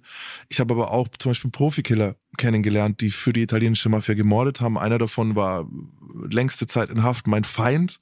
Das war so der mhm. letzte, mit dem ich eine richtige Schlägerei sogar hatte. Der war zuvor bei der Fremdenlegion und hat dann für einen Mafiaboss zwei Menschen getötet. Und es waren auch solche Morde mit Symbolkraft. Also da wurde jemand in der Öffentlichkeit getötet und nicht mhm. im Verborgenen. Und da werden aber dann normalerweise tatsächlich auch wieder externe Täter genommen. So, ne? Ja. Weil, warum soll dein eigener Sohn in den Knast? Wird outgesourced sozusagen, da wird outgesourced. das Morden. Außer du musst ein äh, Statement setzen. Außer das, mhm. es muss dein Sohn gewesen sein, um diese Sache zu klären. Und so war das ja in diesem Fall. Wo stehen denn Mafia-Mitglieder in der Hackordnung im Gefängnis? Also wie, wie treten die da auf oder ist das ganz unterschiedlich? Also die, die ich kennengelernt habe jetzt in den Gefängnissen, in denen ich war, stehen sehr weit oben. Das Ding ist aber, mhm. sie verhalten sich in Haft sehr ruhig. Das kann aber auch sein, dass es da war, wo ich war, wo sie einfach alle so lange Haftstrafen hatten. Also mhm. die waren weder involviert am Drogenhandel noch am, an, an so Schutzgeldgeschichten oder so, sondern die haben einfach ihre Strafen so schnell wie möglich abgesessen, sind ein bisschen unter sich auch geblieben. Aber natürlich hast du in der kriminellen Welt ein sehr hohes Ranking. Hm. Woran man das sieht, wie gesagt, an den Taten, an der Art, ob du kooperiert hast. Also ein, ein wirkliches Familienmitglied wird nie irgendeine Aussage machen, kriegt dann in Deutschland dementsprechend auch eine relativ hohe Strafe, hat aber in der Zeit Besuch, hat in der Zeit Rechtsbeistand von guten, teuren hm. Anwälten und ist selber auch sehr, sehr entspannt. Ja. Daran kannst du das so ein bisschen merken, weil nochmal diese Indoktrinierung von Kindern, die hat ja einen Effekt hey, heute besuchen wir Onkel George im Gefängnis. Die ganze Familie freut sich. Onkel George ist im Gefängnis. Ja, das ist ein guter Mann. Das ist ein toller Mann. Der ist, ja. also das ist ja nicht so, wie es jetzt in einer klassischen, äh, hier gutbürgerlichen, oh, der ist im Knast. Das ist ja schon gleich schlecht, sondern du wirst ja darauf vorbereitet. Mhm. Und dann sitzt du das bequem, das super bequem ab. Also Vielleicht nochmal, um jetzt den, den Bogen am Ende zu, zu schließen. Also OK, wie wir das jetzt immer genannt haben, also organisierte Kriminalität ist ja äh, kein kleines Problem in Deutschland. Es betrifft ja nicht nur die Drangheta, es gibt mhm. äh, auch die russische Mafia zum Beispiel, es gibt diese arabischen Großfamilien. Und äh, du hast ja schon gesagt, die deutsche Justiz tut sich eben schwer, weil die Straftat bezogen ermittelt. Mhm. Dazu kommt ja auch noch der Punkt, dass wir es organisierten kriminellen Banden sehr einfach machen in Deutschland, weil wir so ein bargeldgläubiges Land sind. Ich glaube, den Punkt muss man auch unbedingt erwähnen. Ja. Hier kannst du mit Bargeld Häuser kaufen. Das geht in den meisten anderen Ländern nicht mehr. Also es ist praktisch ideal, um Geld zu waschen. Ne? Also es war bis vor ein paar Jahren, äh, in unserer Lebenszeit war das noch möglich. Mittlerweile musst du ab 10.000 Euro ähm, deinen Personalausweis zumindest zeigen ähm, ja, und angeben. Und, und, und also es, es ist aus Steuergründen mittlerweile schwerer gemacht. Und 10.000 Euro ist nix. Das nützt denen nichts. Richtig. Aber du musst die Masse an, zum Beispiel jetzt in dem großen Geschichte, die jetzt gerade äh, gelaufen ist, in dem übrigens 130 Drangheta-Leute hier in, in Deutschland äh, Probleme mhm. hatten. Einer davon war der beste Freund von Günter Oettinger, dem ehemaligen mhm. Ministerpräsidenten von Baden-Württemberg. Also die Verstrickungen mit der Politik ne, das hat Oettinger selbst gesagt, habe nicht ich gesagt. Er hat gesagt, das ist mein, ja. das ist mein bester Freund. So, diese Verstrickungen sind da und, und jetzt musst du überlegen, wenn in jeden, jeder dieser Pizzerien am Tag irgendwie äh, 300 Euro, 400 Euro Schwarzgeld mit reinläuft, das ist auch nicht die großen Summen. Die großen Summen sind natürlich im Baugewerbe, die großen Summen ja. sind bei Auftragsvergaben, die richtig großen Summen sind im Versicherungsbetrug. Das wird groß gemacht. Da macht's Deutschland den, glaube ich, jetzt nicht viel leichter als andere Länder, also ich kann, glaube ich, leichter auf Bali einen Versicherungsbetrug faken als in Deutschland. Das Problem ist, Deutschland ist extrem sicher. Ja. Und es das heißt, mein Geld, das ich hier habe, habe ich. Weißt du, die würden lieber in Indonesien, die würden lieber in, in, auf den Philippinen solche Dinge abziehen, aber da kann es halt sein, dass deine drei Millionen, die auf dem Konto waren, morgen weg sind. Aus irgendeinem mhm. komischen Grund, den du selber nicht überblicken kannst. Deswegen wird es dort nicht gemacht. Also hier zählt Bankgeld ist dein Geld. Und du darfst auch nicht verwechseln, die Italiener benutzen Deutschland ja nicht nur, um Geld zu verdienen, Geld zu waschen, sondern es ist auch ein Rückzugsort. Ja. Hier sind Leute, die dort lebende Tote sind, die können hier eine Pizzeria leiten. Mhm. Und deswegen ist ja auch Duisburg ist nicht zufällig passiert. Das war, man hat einmal gesagt, okay, jetzt einmal. Ja. Danach hat es ja sofort wieder aufgehört. Wir könnten hier jeden Richtig. Tag eine Schießerei haben. Die Leute wollen es nicht. Deutschland ist ein sicherer Rückzugsort für diese Menschen. Das ist ein Ort, wo sie ihre Geschäfte machen. Das ist ein Ort, wo sie hingehen, wo sie ihre Familien in die Schule schicken können. Das ist genau so ein Ort. Am krassesten zu sehen auf der ganzen Welt ist es, glaube ich, in El Paso und Juarez an der Grenze zu den USA. Wir haben in Juarez die höchste Mordrate gehabt weltweit und in El Paso ist eine der sichersten Großstädte der USA, weil da schicken sie ihre Kinder zur Schule, dort schicken sie ihre Frauen ja. hin, dort gehen sie selber hin, wenn sie ausspannen wollen. Und Deutschland ist das für Mafiosi, für Italiener. Mhm. Und nicht nur für Italiener, aber tatsächlich, die benutzen es hier als Safe Haven. Mhm. Hier wirst du nicht erschossen. Hier wirst du nicht erschossen, wenn es gut läuft. Äh, letzte Frage. Ich gehe davon aus, dass das irgendwann passieren wird. Max Pollux vor Bundesjustizminister. Ich hoffe auch, ja. ja. Was würdest du tun? Also wie könnte man das ändern, dass äh, die organisierte Kriminalität sich so in Deutschland ausbreitet? Gibt es überhaupt eine Chance, das zu ändern? Das Allerwichtigste ist das Beschlagnahmen von Vermögenswerten, mhm. das kontinuierliche Abziehen von Geld. Denn darum ja. geht's. Darum dreht sich alles Geld. Es fehlt in Deutschland an einem Verständnis, warum organisierte Kriminalität problematisch ist, weil wir eigentlich nicht unter ihr leiden. Mhm. Wie viele Leute, jetzt nicht Italiener oder Ding, sondern wie viele Leute kennst du persönlich, die schon mal Schutzgeld erpresst worden sind? War bei dir schon mal jemand? Weißt du, die, die Leute wissen, wir haben einen Podcast, wir müssten ein bisschen Geld verdienen. Das ist ja, man könnte ja einfach sagen, hey, damit du weiter über diese Themen berichten kannst, will ich Summe X im Monat. Ja. Passiert ja hier nicht. Also wir leiden eigentlich nicht unter der organisierten Kriminalität. Stimmt. Und wir haben so einen Begriff wie die Mafia, verwenden wir sowohl für russisch-eurasische Gruppierungen, wie, wie arabische Clans, wie die Rocker-Mafia, wie das. Ja, ja, stimmt. Wir haben, wir haben diese das deutsche Pendant dazu wurde in den 70er, 80ern hat sich das langsam aufgelöst. Es gab solche Strukturen, die wurden auch unterschätzt, die haben sich tatsächlich so ein bisschen aufgelöst.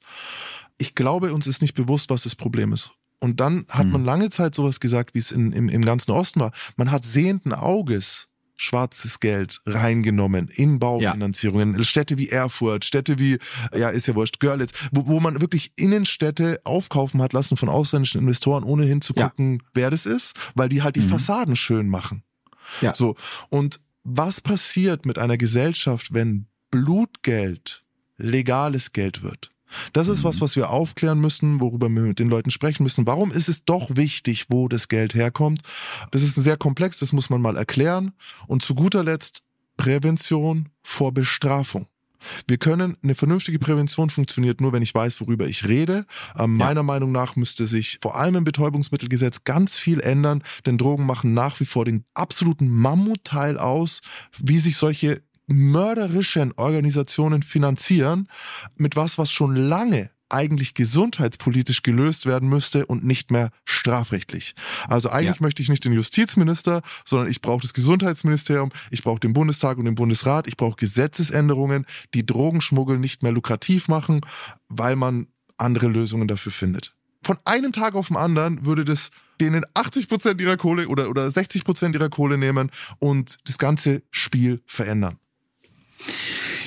Ich sehe schon, Max, wir werden weitere Folgen aufnehmen müssen, um das zu, immer gern. um das zu vertiefen. Also ey, vielen, vielen Dank. Ich hoffe, ihr habt bis hierhin durchgehalten. Ich weiß, es war ein komplizierter Fall mit vielen Verstrickungen, aber ich finde es immer so spannend, mit dir zu reden, weil ich jedes Mal was Neues mitnehmen kann und ich glaube, das geht den Hörerinnen und Hörern genauso und deswegen bist du so ein toller Gast für diesen Podcast. Oh, danke sehr. Wir haben es versucht. Die Targaryens haben wir erklärt, die Baratheons haben wir erklärt. Aber was ist jetzt das mit dieser Mauer überhaupt und wo wo, wo waren die Drachen? Also so ganz, nee, vielen Dank. Ich bin immer gerne hier. Wie gesagt, dich finde ich, bist ein geiler Typ. Wir haben uns kennengelernt und sind irgendwie, äh, wir passen super gut zusammen.